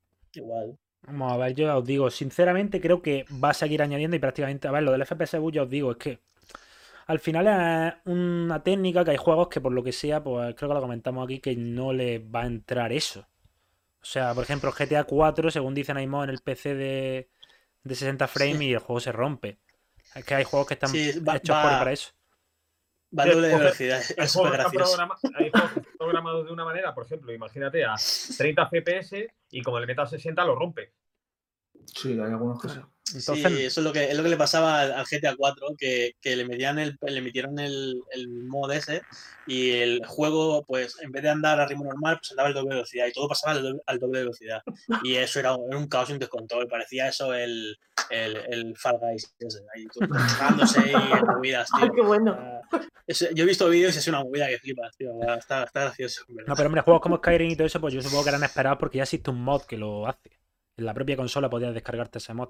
Pero obviamente te quitaba los logros, entonces era un poco. Sí. Bien lo han hecho de puta madre. O sea, yo ya os digo, yo todas estas cosas. Como siempre digo, todo este tipo de cosas, igual que un juego que metan en Game Pass, que os guste más, os guste menos, tío. Todas estas cosas de more de merrier, siempre, o sea. A mí que que metan algo que a mí no me guste o que a mí no me atraiga no significa que sea malo o criticable. Como la gente cuando criticó el Game Pass que han sacado títulos deportivos. A lo- ahora en los dientes. Ahora en los dientes, pero que aún así, que a mí que metan el NFL me parece fantástico. O sea, si es que. a Y a me la gente me que le gustan juegos. esos juegos, Claro. Claro, No claro, por eso. Que son la mayoría, de hecho, ¿eh? Sí. a mí no me gustan los RPGs, los JRPGs, no me gustan. Es algo que a lo mejor, pues alguno lo pruebo y tal, pero no es lo que más me gusta. Pero, ¿y la gente que atrae? ¿O a la gente que le va a hacer ilusión ese juego? A mí los Claro. JRPG tampoco soy, son un santo de mi devoción, pero yo sé que hay gente, pues eso, a mí me gusta, por ejemplo, lo, eh, el NBA, hay gente que no, a mí, no me- a mí el FIFA me lo das y, te, y es que te degüello con el disco, te corto el cuello con el disco, hay gente que le mola mucho, pues ya está, sí, sí lo bueno. Claro. Hay, cada, hay juegos para cada tipo de juego. A mí me gusta Death Stranding y nadie me ha pegado todavía. Eh, yo, le- Porque- yo lo quiero probar. A mí me encanta Death probar. Stranding. Pero porque vive lejos, espérate que te case. Pero, ¿lo has jugado tú Sí, sí, en el El PC. En el PC entero. en, en PC? Yo le tengo ganas, me gustaría probarlo, ¿eh? A mí me flipa, o sea, pero. ah, Es como digo, hay muchos juegos que a mí me encantan, pero no recomiendo. Es peculiar, es un juego peculiar. Ahora va a salir, por ejemplo, que es un juego que probablemente sea de los que más ganas tenga yo en todo el año, que es el Disco Elysium. Va a salir porque es la exclusiva temporal. La exclusiva temporal más estúpida que he visto en mi vida, que es una exclusiva temporal de tres meses que tiene PlayStation. sí, sale en. Sale en verano, en junio, junio, ¿no? mayo, junio, por ahí. Y... Sí, es- Pero ese juego no lo puedo recomendar a todo el mundo. Porque es un RPG Sí, no violento de conversaciones. Es como el que están haciendo Sí, Roll, el, roll. el roll roll sin violencia, es como el Project, Project- el de Tom Sawyer. El Project Missouri, que están haciéndolo en Obsidian. Es un juego de 10 personas, un RPG conversacional no violento, del que ha hecho los diálogos, todo lo que es la narrativa del Fallout New Vegas. Y es un proyecto que lleva Obsidian. Y es un RPG violento de 10 personas, porque al fin y al cabo creo que la mayoría de los estudios de Xbox están trabajando así. Hacen juegos para el gran público y luego tienen equipos pequeñitos que hacen juegos que son más un poco... Yo los veo incluso como campos de pruebas, tío. Fíjate lo que te digo. Para mí lo del Project Mara este de... Porque hoy precisamente he estado grabándome, el... me he estado documentando, me he estado grabando el vídeo de Ninja Theory. Y el Project Mara esto es una... un campo de pruebas. De un nuevo tipo de horror psicológico, una nueva narrativa. Y es un campo de pruebas. Ellos mismos prácticamente lo dicen. Transcurre El nuevo Silent Hill. habitación. El, el nuevo Silent Hill. Por eso son nuevas, son campos de pruebas que quién sabe si en el futuro los pueden aprovechar. Por ejemplo, por la, como va a ser un juego especializado, como va a ser este que digo de Obsidian, rollo conversaciones, los mismos sistemas de conversaciones luego se pueden aprovechar en futuros juegos. Sí, Eso claro. es lo- claro. Y ese juego no va a ser nadie, yo a nadie le puedo decir, oye, píllate el Game Pass para jugar a este juego. Así, tú eres tonto, yo me aburro porque a mí me gusta pegar tiros y matar zombies o algo. Claro. Y sacar la metralleta. Es que tenemos, estamos acostumbrados a que parece que lo que nos gusta a nosotros es lo que tiene que gustar o es lo más normal. Hay es. gente que se compra la Play para un FIFA y para un Call of Duty, que es el, El La 80%. mayoría, la mayoría, la mayoría, la mayoría. El Y ya ni 80%. Call of Duty a No. Fortnite. Claro, ya para el Fortnite. No, Bueno, pero- O el Rocket League. Pero, pero, pero aparte de eso, es que la gente que entra al Game Pass por el NBA 2K21, luego va a haber otros juegos que le van a llamar la atención a la antigua usanza, viendo la carátula del juego en el Game Pass, y va a decir, hostia, pruebo esto. Y, y le va a molar, o, o no, o, o probará otro, y ese se quedará. Eso era yo de niño. Yo de niño me guiaba por las carátulas. Sí, Claro, sí, sí. De, con de- todo, de- de todo, de pequeño los juegos, tío, cuando iba con mi padre al centro mail. A, A comprar- Centro Mail. a comprarme, Centro a Mail. comprarme los juegos de, de Nintendo, de la NES y de Master System. Yo el Alex Kidd me lo compré por la carátula que me moló. Claro. La verdad es que así. Y el Altered Beast me lo compré por la carátula que me moló. Ay, qué bueno. Y el Zelda, el Zelda por el cartucho dorado, coño. Es que, es que hay cositas. Cartucho dorado Ya de ves. Zelda, hostia. Sí, Claro, claro. tío. Y el Increíble. Pokémon de la de Pinball, ese. Yo me acuerdo del Pokémon Pinball que tenía la pililla esa detrás. Sí, sí, sí, Qué tenía la guapo, pila, chaval. tenía la pila. El Que Pokémon para Pinball. que vibrase. Y yo, Claro. hostia. Qué guapo, qué guapo, tío. Te puede gustar cualquier cosa. Yo es que lo que digo, ya juegos que son está el experiencia. Game Pass. Y el Game Pass lo que bueno que tiene, que se han dedicado a remarcarlo, aquí creo que lo hemos remarcado también, es que a ti como persona individual te hace probar cosas que a lo mejor sin Game Pass nunca hubieses probado. Porque a lo mejor te tienes que gastar esos Claro. 60, 70, 80 navos por juego Claro. y aquí millonarios no eso- somos ninguno. Entonces a lo mejor tienes que seleccionar a lo que sabes que seguro te va a gustar pase lo que pase. Porque siendo sinceros, ¿quién de aquí se hubiese comprado el Carrion? El Carrion este. Mira, justo. Uno de Te lo iba a recomendar. Uno de cinco. Claro, que el lo vi en vídeo. Yo es porque no soy de dije- mucho indie, ¿eh? Yo lo siento. Yo No, sí, pero yo sí, es yo es que lo, lo- lo vi en vídeo y dije, eres el malo. eres- eres- lo cojo. O sea, me gusta mucho ser el Mal malo. soñado. Me gusta mucho ser el malo de la historia. Me encanta, me encanta. No, o el que, el que hablamos ya aquí en su día, el de Medium. Ese ya no tanto. El de Medium lo hubiese comprado Pero- día uno. Y a mí me encantó, ¿eh? pero yo día uno no lo hubiese comprado. Yo No, no, justamente, justamente de, de ese mes, los que me pasé ese mes, el que menos convencido estaba de jugar era el de Medium y fue el que más me gustó. Eso es Game Pass, chico. Es que así, o sea, mm, a Claro, mí me, claro, me claro. abre muchísimas puertas. Eh, Igual que Y el ayuda al el desarrollador, ¿eh? Porque el desarrollador a lo mejor no tiene pensado vender tantas para, han dicho. para- para llegar a suplir el, el- el desarrollo. Pero a lo mejor Phil Spencer le dice, toma, Lo han ¿ya dicho en- el desarrollo? En Forbes, tanto los grandes como los pequeños, ¿no? O sea, ha habido declaraciones tanto de desarrolladores pequeños como de grandes. Y hay juegos que he jugado que es que probable, yo llegado a jugar juegos que no sabía que existían y me han flipado. Por ejemplo, el que hablaba en la entrevista de Forbes, que es, eh, no sé cómo se llama el estudio, pero un juego que se llama Nowhere Prophet, está guapísimo. Está tremendo. Es rollo parecido al Slade Spire este de cartas, que a mí me flipó. Hmm. Pues del mismo Sí. rollo, pero más rollo mm, mundo poco apocalíptico, por decirlo de alguna manera. Y es como que va avanzando por un camino. Es como un poco Wasteland, pero de cartas, como digo yo. Es un poco Wasteland de cartas. Y son juegos que yo- ese juego yo no sabía ni que existía. Y un día mirando la biblioteca del Gamepad dije, coño, ¿va esto? Y me flipó. Claro, tío. Claro. Y o Bueno. Children, Children of Morta, ¿no? Children of Morta, el Children of Morta es un juegazo. Le falta cooperativo online. Tengo ya Le falta bastante. cooperativo online. Tengo ya bastante, bastante con el Children of Morta. Ya me da por culo uno, ahora dos. No, no, no, no. Escúchame, puto juegazo, tío. Lo tengo ya descargado, que no. coste. A Es muy bueno, es muy bueno. Lo que pasa, le falta el cooperativo online que no se lo han metido todavía. Creo que se lo querían meter o. No sé, es que ese, ese estudio tuvo una movida que flipas en su país. Y... Pero sacaron ese y después sacaron el Moonlighter ese, ¿no? El Moonlighter es de después que el Children of Morta. o No, es de el? Moonlighter, es, el Moonlighter es español. Moonlighter. O entonces lo distribuyeron los mismos, creo que es la misma editora. Puede ser, puede ser, pero es que la desarrolladora de Morta es de, de Irán o de un sitio por ahí. Y, y tuvieron una movida que flipas porque, porque en, en el juego hay cruces y historias y, y, y eso va en contra de la ley de no sé qué, de no sé cuánto, de la ley religiosa y, y les, iban, les iban a meter en la cárcel. O sea, una movida que flipa. Sí, sí, sí, sí, sí, sí, sí, increíble, una movida que flipa. Y, lo que iban a hacer de actualizarlo no lo pudieron hacer. Y yo, yo, yo lo puse en Twitter, yo dije, hostia, que salgan en cuanto puedan, macho, porque no veas. Sí, sí, sí. Y el que o el Y oh, mira, que me han dicho que el Cyber Shadow ese, que a mí no me gustó tanto, pero el Katana Zero ese a mí me flipó. Y el otro juego que a lo mejor no hubiese Claro, está. Está muy chulo. O sea, son juegos que al final pruebas. Son experiencias que pruebas. Yo a lo mejor el. No me gustó, pero el de las naves de Star Wars no me lo iban a comprar. Y no me lo compré, lo he probado, ya está, me ha gustado. Me podría haber encantado que me podría haber dado tirria, me ha dado tirria, mala suerte. Ahora es lo bueno que tiene, que tienes muchísimas posibilidades para probar cosas, para también para probarte a ti mismo. Porque si al final, si no caemos en eso que ha dicho David, de Call of Duty y el FIFA, que es lo, la fórmula segura, por decirlo de alguna manera, y si te gustan los videojuegos, pues tienes un abanico más amplio para probar tus límites. Hasta que pruebas Death Stranding y ya. el problema, el problema es que tiene, tiene mucho, hay muchos problemas, o sea, muchos problemas, ¿no? Es muy difícil sacar a una persona que juega a Call of Duty y al FIFA y sacarlo de ahí. Es súper difícil. Porque yo, yo, lo, yo lo he intentado muchas veces con mi hermano.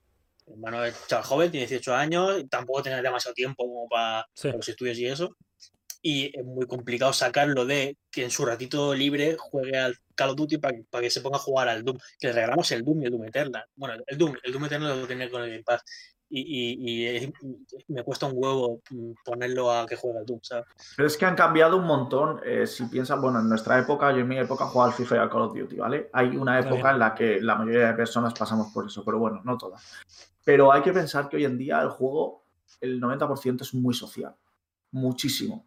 Los niños, hay mucho más internet que antiguamente. Yo cuando era pequeño no había móviles.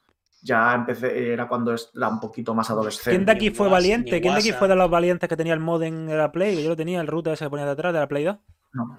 Eso lo tenía yo, el Capi. jugué en casa de mi prima. Yo para jugar Socon. Hostia, qué guapo, tío. Eso con Hostia, tío, que te- con el Socom, micro, chaval. Que, te costaba, que te costaba el juego un pastón por Ya el puto micro. El micro. Hostia, tío. Pero qué bueno, chulo. lo que iba, que hoy en y el Pro Online también jugaba, me acuerdo. Al Pro, Sí. loco. Qué barbaridad. Qué tiempo. Y luego ya el día todo es online. Claro. Y si te sacan de ahí, los chavales de hoy en día- PS1 No, pero hoy en día está claro. Yo creo que, a ver, la gente. El Game Pass permite eso. Cierto, o sea. Aunque sea por. Por eso yo di- creo que algún día van a. No sé cómo lo van a hacer, pero yo, por ejemplo, a día de hoy no veo realista eso de que dicen de que van a sacar el live de gra- gratuito.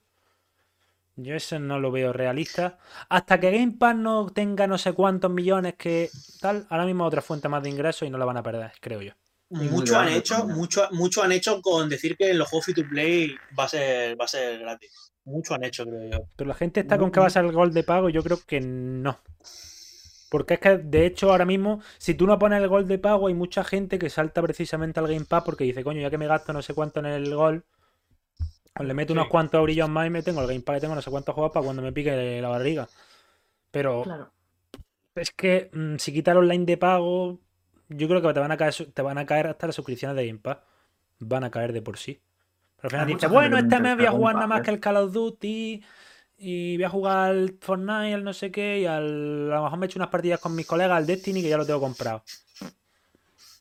Pues entonces dice, ¿para qué quiero el Game Pass? Entonces yo creo que lo del Gold Live de pago hasta que no sea de verdad, tanto que lo han mencionado, el Game Pass sostenible en el aspecto de que tenga eso que hablamos de 50, 60 millones de usuarios concurrentes, mm, no va a ser online de gratuito ni de coña. O sea, no estoy. Por eso cuando he visto rumores de qué tal y que si uno puso en el Instagram, no salió algo así de un comentario de Instagram que puso la cuenta de Xbox. Ahora con lo del cambio de nombre que ha salido. Pero el cambio de nombre creo que no tiene nada que ver. Xbox Network, ¿no? Xbox Network, sí. Como que el live como tal creo que va a, su- a subsistir, algo- de- dejar de existir. Lo que no sé si incluirán en el Game Pass el Gol y a tomar por culo, que sea todo Game Pass Ultimate. Bueno, está con, está con el último. Claro, pero que lo metan ya todo junto por los cojones, pero también eso se llevarían palos igual, no sé. O sea, habrá gente que dirá, ¿para qué coño quiero yo el Game Pass que me dejen pagar el online solo? Porque como ha dicho David, hay gente que no le interesa el Game Pass. Hay gente que No, juega yo- a FIFA o yo- que juega al. Call of Duty. No, Sí. pero yo lo, yo, yo lo que ha dicho David antes, lo de que esto es muy social y que, y que la gente quiere estar jugando con sus colegas y todo eso, eh, yo lo entiendo porque yo de hecho, aunque cuando yo me meto a jugar a la Xbox, antes lo hacía más, antes no- ahora no lo hago tanto porque ya no coincido tanto con mis colegas en horarios y eso, pero antes cuando me ponía a jugar a, yo qué sé, a Assassin's Creed, por ejemplo, yo me metía en igual. una party, Mm. Yo, me- yo, yo me metía en una party y yo estaba en Assassin's Creed, el otro estaba en no sé qué, el otro estaba en no sé cuánto, y mientras nos íbamos contando nuestras mierdas. Claro. Y creo que eso ahora lo hacen más, pero jugando el mismo juego. Pero tú qué edad tienes? Yo a- ayer cumplí 30. Vale, Me hago mayor, me hago mayor ya. yo tengo 35. Muchos de aquí hemos vivido la época en la que, como hemos dicho, no había internet y era juego solo o juego en cooperativo, pero estando Sí. juntos, ¿vale? Hoy en día, sí. Para que un chiquillo juegue a un juego solo, mi sobrino, por ejemplo, juega al Fortnite y al Fortnite y al Apex, no al Apex, no, al, al Valorant y cosas así con los amigos. Ahora está jugando al, al Ratchet and Clank porque está haciendo directos. Pero si no, mi sobrino con la Play no tocaría un God of War, no tocaría un Spider-Man, no tocaría nada, porque no ha vivido eso de, de- De antes era lo único sí. que había. Antes era lo único que había, un juego Claro. Sí, ahora campaña. la generación de hoy en día no, no sabe lo que es el game over. No. Un juego Hostia, arcade. vídeo ese, ese vídeo es buenísimo, tío, ¿eh?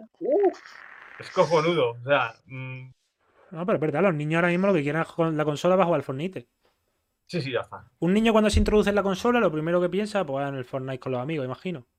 Igual que es que en los móviles es de los padres juegan al Brawl Stars, al Clash Royale, al que sea. Son todos juegos online, competitivos, entre comillas, como quieras llamarlo. Que yo soy el primero que lo juega, pero.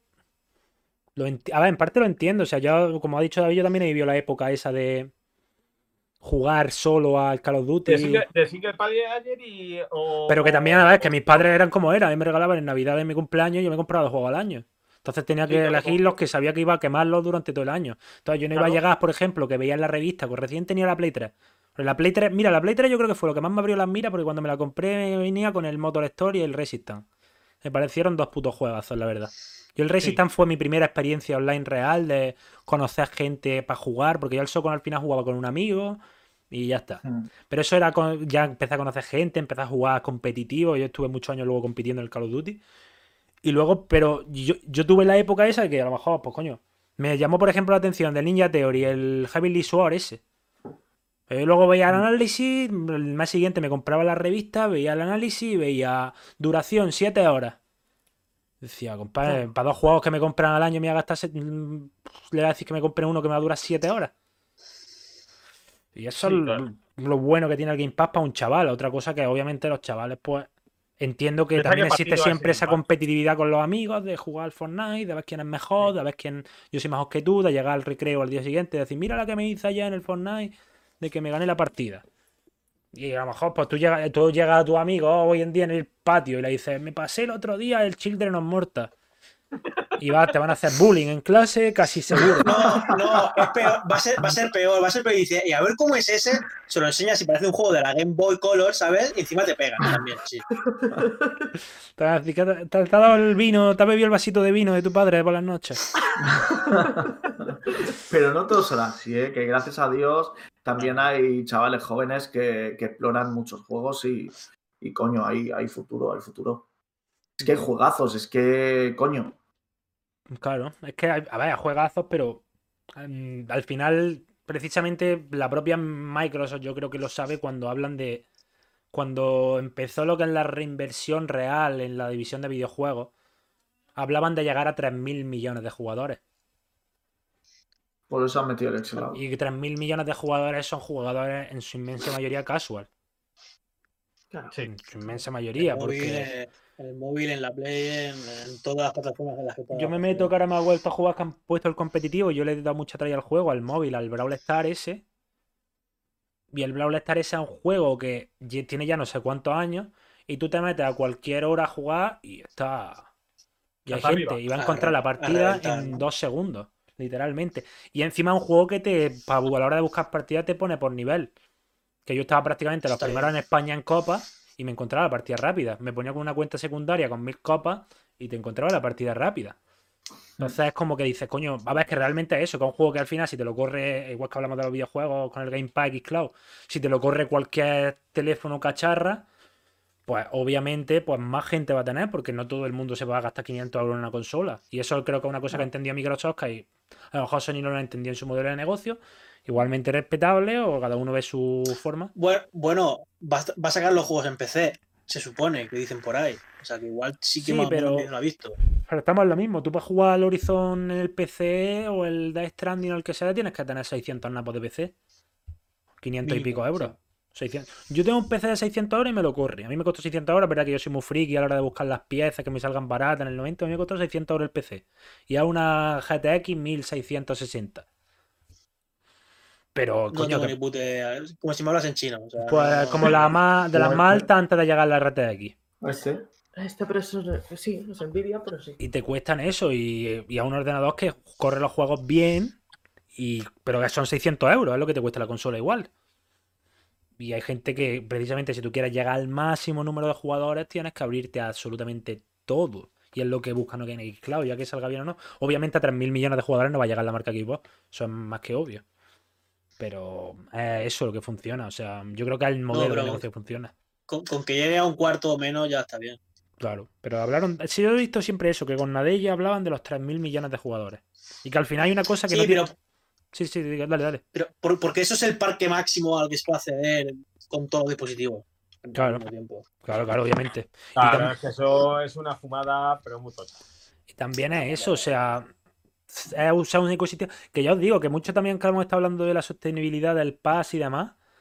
Y también hay una cosa que no tiene en cuenta la gente, que lo estuve viendo yo precisamente cuando estuve siguiendo el evento este de inteligencia artificial y demás. Que esto para los del gorro de papel de plata, os lo digo para que vayáis vendiendo la Xbox, etcétera, etcétera. Que nuestros datos de los jugadores los utilizan para desarrollar sus propios mecanismos de inteligencia artificial no destinados a los videojuegos, ojo. Plan que al final, hoy en día, el mayor negocio son los datos de las personas. De hecho, de hecho ¿de cuando dónde, configuras la, la consola. datos? Por eso. Claro, no, no, pero, no. pero, pero cuando configuras la, la consola por primera vez, dice, ¿quieres que usemos tus datos para mejorar la experiencia? Claro. Y, y- y por eso cuando Microsoft sacó su IA, o sea, que esto es graciosísimo, sacaron una IA que interactuaba con la gente y la, y la IA, la IA se volvió racista, no sé qué, no sé cuánto. Sí, sí, hace, hace un par de años. Sacaron una IA, un- una página web que, que interactuaba con la gente, ¿sabes? Y, y tú, le, tú le hablabas y te contestaba con respuestas de, otras de otras personas. O sea, cogía las respuestas de personas y, las y las hacía suya. Pues tú inter- interactuabas con ella y la IA se volvió racista, se volvió no sé qué, increíble, ¿eh? La tuvieron que quitar y todo, tío, es fue que flipas. Buscadlo, tío, que es súper Lo gracioso. buscaré, lo buscaré. Pero que eso, que la IA a día de hoy, o sea, la utilizan para muchísimas cosas, para todo. Microsoft tiene una inversión real en eso. Los 7.500 millones esos de Bethesda son calderilla. Al final, el principal negocio de Microsoft va con la nube y con la inteligencia artificial, o es lo que quieren. Y son datos, o sea, han hablado de cómo, por decirlo con manera, yo lo vi en el evento, cómo podían utilizar la inteligencia artificial a la hora de captar cómo actúa la gente en las situaciones de dificultad en los videojuegos y cosas así, o sea, cosas súper complejas. A ver, yo obviamente vi el evento ese y me enteré del 10% de las cosas.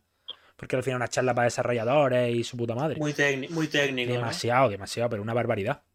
Pero eso, la IA la utilizan para todo. Se va a utilizar para todo y cada vez más. Y la rebelión de las máquinas. Y aquí no vamos a hablar de Black Mirror, pero primo hermano. O sea, es así. Pues ya no tenemos muchas más temillas, ¿no, gente? Bueno, No. visteis lo último que iba a decir. No sé si era Microsoft o quién era que podías, eh, que ibas a tener una inteligencia artificial de alguna persona que haya fallecido, que con sus redes sociales e información que tú pusieras, eh, iba a aprender de esa persona para que fuese lo más realista posible y el mal día que se rollo que muriese, flipas. poder como, como Black Mirror, como en Black Mirror sí, hacían un, Hay un capítulo de eso. una réplica. Es muy fuerte, es muy fuerte. No No sabemos sabía, dónde va a llegar eso, pero No, es Microsoft que tiene igual mucho que decían, ¿eh? uy, nos van a pinchar la vacuna y nos controlan. Si es que te controlan de todos lados. Da igual, si es que yo me he dado Dices cuenta. cualquier cosa, dices calzoncillos y ahora me pongo a buscar y me salen eh, anuncios de calzoncillos. Yo me he dado cuenta En- haciendo en el vídeo. Claro, yo me he dado cuenta y haciendo el vídeo en Ninja Theory también, porque audio me tenía que informar. Y como siempre te dicen, normalmente está conceptuado que Ninja Theory tiene tres proyectos. Y uno de los proyectos es Project Insight, que realmente es lo mismo, es un I D que están en colaboración con la Universidad de Cambridge y temas neuropsicológicos para cómo los videojuegos, el desarrollo de los videojuegos y técnicas de los videojuegos pueden ayudar a la hora de estas personas, estas enfermedades y demás. O sea, una puta burrada. Y son cosas que yo no Mira, concibo. Yo que me dedico a la rama de las letras, sobre todo. Yo lo que digo, siempre que sea para mejorar la calidad de vida de las personas, bienvenido sea. Ya está. Es así, es así. Así que bueno. yo, yo lo que tengo sí, sí. claro es que cuando me vaya, cuando me muera, yo en mi testamento voy a poner que cierren mis redes sociales, tío. Que las, que las, destru- que las destruya. Mis redes sociales, todo, todo, fuera. por. Yo, dej- dejar- dejarme descansar en paz cuando me muera, por favor. Ah, Claro, sí, y como dice Rucandi en el chat, serán juegos que la publicidad que sacan los juegos sea personalizada. Y creo que eso ya ocurre. En el Football Manager, Sí. que es el que hablamos la semana pasada, que yo juego mucho, te lo avisan antes y dicen que si quieres que te salgan anuncios personalizados en el juego, y los anuncios son las vallas publicitarias del partido que estás viendo. Te lo, te lo avisan Oye, en, antes. En En NBA Twitch, en Twitch me también sale. ¿Eh? ¿Qué has dicho? Capi? En NBA me parece que lo tuvieron que suprimir lo de la publicidad. No, pero Por las críticas. yo eso que lo veo una Ah, pero tontería. es que eso No, te pero la NBA era una gilipollez. Dentro de la publicidad. Eso era Claro. también. Lo de la NBA era una cosa, pero a mí, por ejemplo, que estoy jugando al Football Manager y que me salga en la valla publicitaria, en vez de poner antiguamente cuando yo jugaba al Football Manager, que salía una asociación que tienen que colaboran con una ONG que se llama Let's Kick Out Football of Racism o algo de eso. Pues a lo mejor en vez de salirme eso, porque lo anunciaran sobre todo de cosas de UK, pues me salían cosas más personalizadas a mí. Esto, a mí me da igual, o sea. Yo es que no tengo problema en eso, la intrusión. Como digo, yo no trabajo ni en el FBI ni en la CIA. No, yo tampoco. A mí me preocupa cero. O sea, yo tengo amigos que son completamente preocupados por lo de los datos y tal, que los respeto, ojo, ¿eh? Pero a mí que me escuchen, que le estoy diciendo a mi colega, bájate a las 4 a tomarte un café, pues me da exactamente igual. Que sepan que voy a tomarme café a las 4 que a las 5. O sea, ya te sale en el móvil, tú vas a un bar y cuando llegas a tu casa a la media hora te pone, ¿qué te ha parecido la experiencia en el bar? No sé qué, Google, Google, Review. reseña. Y saben exactamente el puto bar en el que estaba. Si que dices, coño, tiene una internet. zona que hay cinco bares alrededor pegados y saben el puto bar en el que estaba metido. Es la hostia. Eso me, pasó, eso, me, pa- eso me pasó a mí un día que fui a jugar un partido de balonmano a un pabellón en Berga. Y cuando salimos del partido, que habíamos perdido además, me puse, ¿qué tal ha sido tu experiencia? Y yo, es muy grande y hace mucho frío. Una estrella. No, no, es la hostia, o sea. Es la hostia, es la hostia. Pues ya está, chicos. Vamos a decir un poco, vamos dejando las recomendaciones. Está jugando el Barça. A ver si no lo perdemos. Y bueno, vamos a empezar. ¿Gol del Barça? No sé cómo va, ¿eh? No, yo. No sé, 1-0. gol. Ah, va, creo Griezmann, maravilloso. Ya me puedo ir contento. Vamos a las recomendaciones, ahora las doy con otra cara, seguro. Dale, Capi. Coméntanos, ¿qué recomiendas? Un juego, un juego nuevo. Elder Scrolls Oblivion. Ayer. Juegazo. Juegazo. Denso. Ya está. Y duro. Denso y duro. Duro, duro. Difícil de digerir. Pero Bueno, pero ahora como ha entrado, está bien, ¿no? Sí, pero juégalo a 30 FPS ahora, eso, ¿eh? Sí, sí, pero yo lo recomiendo, que lo juegue la gente. Dale, Sandra. Pues mira, yo justo lo que habíamos- habíamos comentado antes, el Kerrion. Porque la, sí, la verdad es que me moló mucho. Lo probé también por tema de tareas de Game Pass y tal, y me enganchó y es muy divertido. Y estar en la piel del malo mola. Así que lo recomiendo. Tu turno, David. Yo me lo he jugado también, me lo sé, está chulo. Y yo, yo. Pues yo, mira, un juego y una serie. Una serie. Para los que les guste Marvel, eh, eh, Falcon and the Winter Está guapa. Soldier salió Dicen el que es primer un capítulo. poco fría. En plan que no. A ver, Como que no aporta nada arrancar. nuevo. A ver, acaba de arrancar. Eh, lo que pasa es que no es toda acción. Empieza con acción, pero después eh, te empiezan a enseñar un poquito acerca de Falcon y de Winter Soldier, de su vida, de su vida, se mete un poquito más en su vida personal. Y la verdad es que me gusta mucho, está muy guapa. Y la primera escena eh, o sea, la primera escena, la de acción, es de las mejores que ha habido en el UCM hasta el día de hoy. Increíble. Eso como serie, tenéis que verla y como juego, imagino que no que lo habréis jugado muchos, pero que no lo haya jugado, eh, la trilogía de Bioshock.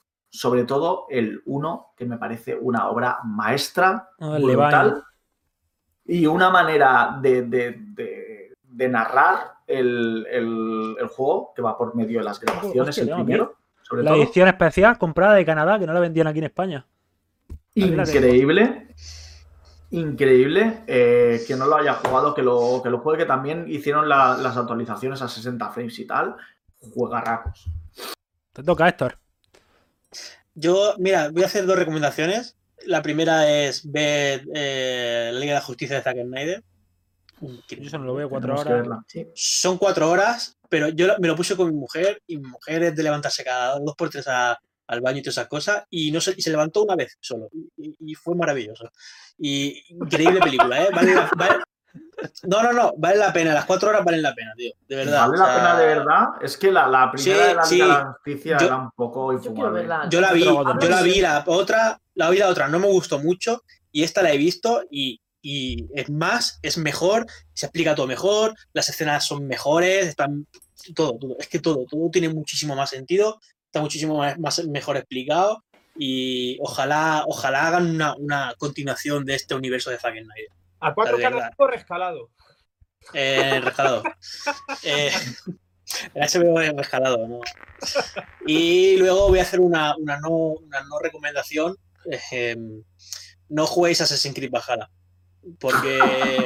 Tú diciendo No, que. o sea- tú dici- eh, espérate, esto, espera, espera, espera. Sí, espera, yo, Capi, espérate, lo explico, lo explico. Que no se juega. Assassin's Creed. Imagínate, Lo explico. Lo- imagínate. yo, yo, mira, ¿visto esto? Todo esto son iniciativas con licencia de Assassin's Creed, ¿vale? O sea, mm, es, un- es jugar, jugar Assassin's Creed Valhalla es jugar a la ruleta rusa, ¿vale? Con, con seis disparos en un revólver. Porque eh, es, un- es un juego que, que puedes estar jugando a una, a una misión de modo historia y, y que te encuentres un bug y que no puedas jugar más y no puedas avanzar en la historia porque te has encontrado el bug ese y, y está el juego riéndose en tu cara y tú ahí rayado con 70 horas de juego, ¿sabes? No, no juguéis, no juguéis. Cuando, cuando la regla os aviso yo que ya me lo habré pasado entonces y ya. podré. No, tío, es que, es que es una, es una matada, esos son unos cabrones. Y encima están sacando DLCs, historias y aquí como sin arreglar. No Vale. juguéis. Y yo por mi parte, bueno, voy a seguir la ronda de mis compañeros. Voy también a recomendar una peli y una serie. Peli voy a recomendar, a ver, yo soy de ver pelis completamente fumadas de olla. Recomiendo una película del 77 que se llama Hausu, que la vi este fin de semana, japonesa, que lo mejor es no contar nada y que la veáis. De verdad, en serio. Es una puta volada de cabeza. Que es de un director que se llama Eriko Tanaka, si mal no recuerdo, y de verdad. Hausu, en serio. ¿Cómo Y- se escribe House? ¿Cómo suena? Hausu, pues House, que en japonés Hausu, H-A-U-S-U. Miradla, en serio. Está muy guapa. No es excesivamente larga, no se hace pesada. Obviamente hay que verla con la mente abierta, no es una triple superproducción ni nada de eso. Yo es que soy mucho de las películas de estas, me he vuelto un pedante en el cine. Efectivamente. Esa es. De verdad, se me ha vuelto un pedante en el cine y me, ha- me ha flipado. Me la recomendaron hace relativamente poco y me ha flipado. House. Y respecto a juegos, pues me va a apetecer esta semana, por un lado, recomendar obviamente de lo, que más he estado dándole, aunque esto lo obvio muchas veces, que se llama Football Manager 2021, que es la mejor de la historia. El- para, mí el el juego, la saga que más he jugado. Pues seré un pipero, lo que queráis, pero el mejor juego, el juego que más he jugado en mi vida, sin ningún tipo de duda. Y como ya expliqué, por el que conozco todas las capitales y todas las ciudades del mundo. Y todas las banderitas de los países, por supuesto, que salen los perfiles Está de los en, jugadores. está en iPad también. Está en iPad, PC, pero yo digo iPad, que es la experiencia mm, suave. Al Fútbol Manager ¿Sí? tienes que cogértelo, coger tu base de datos de 150.000 jugadores, que te salga hasta el tendero de la esquina de la tienda de Samoa americana. Y luego ya aparte cargar muchas ligas y tal. Y luego, por otro lado, un poco que tengamos en Game Pass, sí, obviamente os voy a recomendar que yo ya me lo pasé en Switch en su día el Octopath Traveler, que va a salir esta semana. Obviamente eso no hace falta ser un lince para recomendarlo. Y ya así, de manera más personal, como he dicho antes, de Death Stranding, por favor, si os gustan los juegos de historia sin acción o violencia, porque hasta el propio Kojima se encargó de recordaros que no combatáis. Así que no sé. Si os gustan las experiencias inmersivas, tranquilas, calmadas, siendo jugadores pacientes, es súper guay. Si no, hago todo lo contrario. No lo recomiendo ni loco. Eso intenté hacer yo en el Metal Gear y al final, vamos, iba ya a saco ya. Hay gente que no puede. Yo tengo que colegas dice, que no pueden empezamos juego y aparecen dos ninjas. Y dice, y cuando llevo cinco minutos y aparece el Rambo con las dos metralletas. Efectivamente. Pero eso, Death Stranding muy guay y ya está. Y de Game Pass, pues eso, lo que viene está muy guay. Yakuza 6 y seguir la historia de Yakuza porque está muy chula. Sí, obviamente tenéis que saber inglés. Pues si no, es un poco un juego de dar hostias, machacar botones. Pero si, os si sabéis inglés y tal, jugad Yakuza y no hay mucho más, chicos, por ahora que recomendar. Ya vienen cositas gordas Game Pass, como sabéis. El Narita Boy, este español que viene, que me ha recordado Héctor que era español, tiene buena pinta. Sale el día 30 de marzo, lo veréis antes en el showcase del 26, por si queréis verlo un poquito más. Y ya está, y nada más, chicos, lo he dicho, muchas gracias. Ya una horita, casi dos, como siempre. Un placer acompañaros, un placer que nos acompañéis también. Y bueno, que queráis añadir algo, sois bienvenidos. Cuidaros mucho y jugar mucho. Jugad y disfrutad. Eso. Dejarnos jugar, tranquilos, Sonia. Venga, un abrazo, Chao. chicos, que tengáis buena noche. Adiós. Chao, Adiós. chao.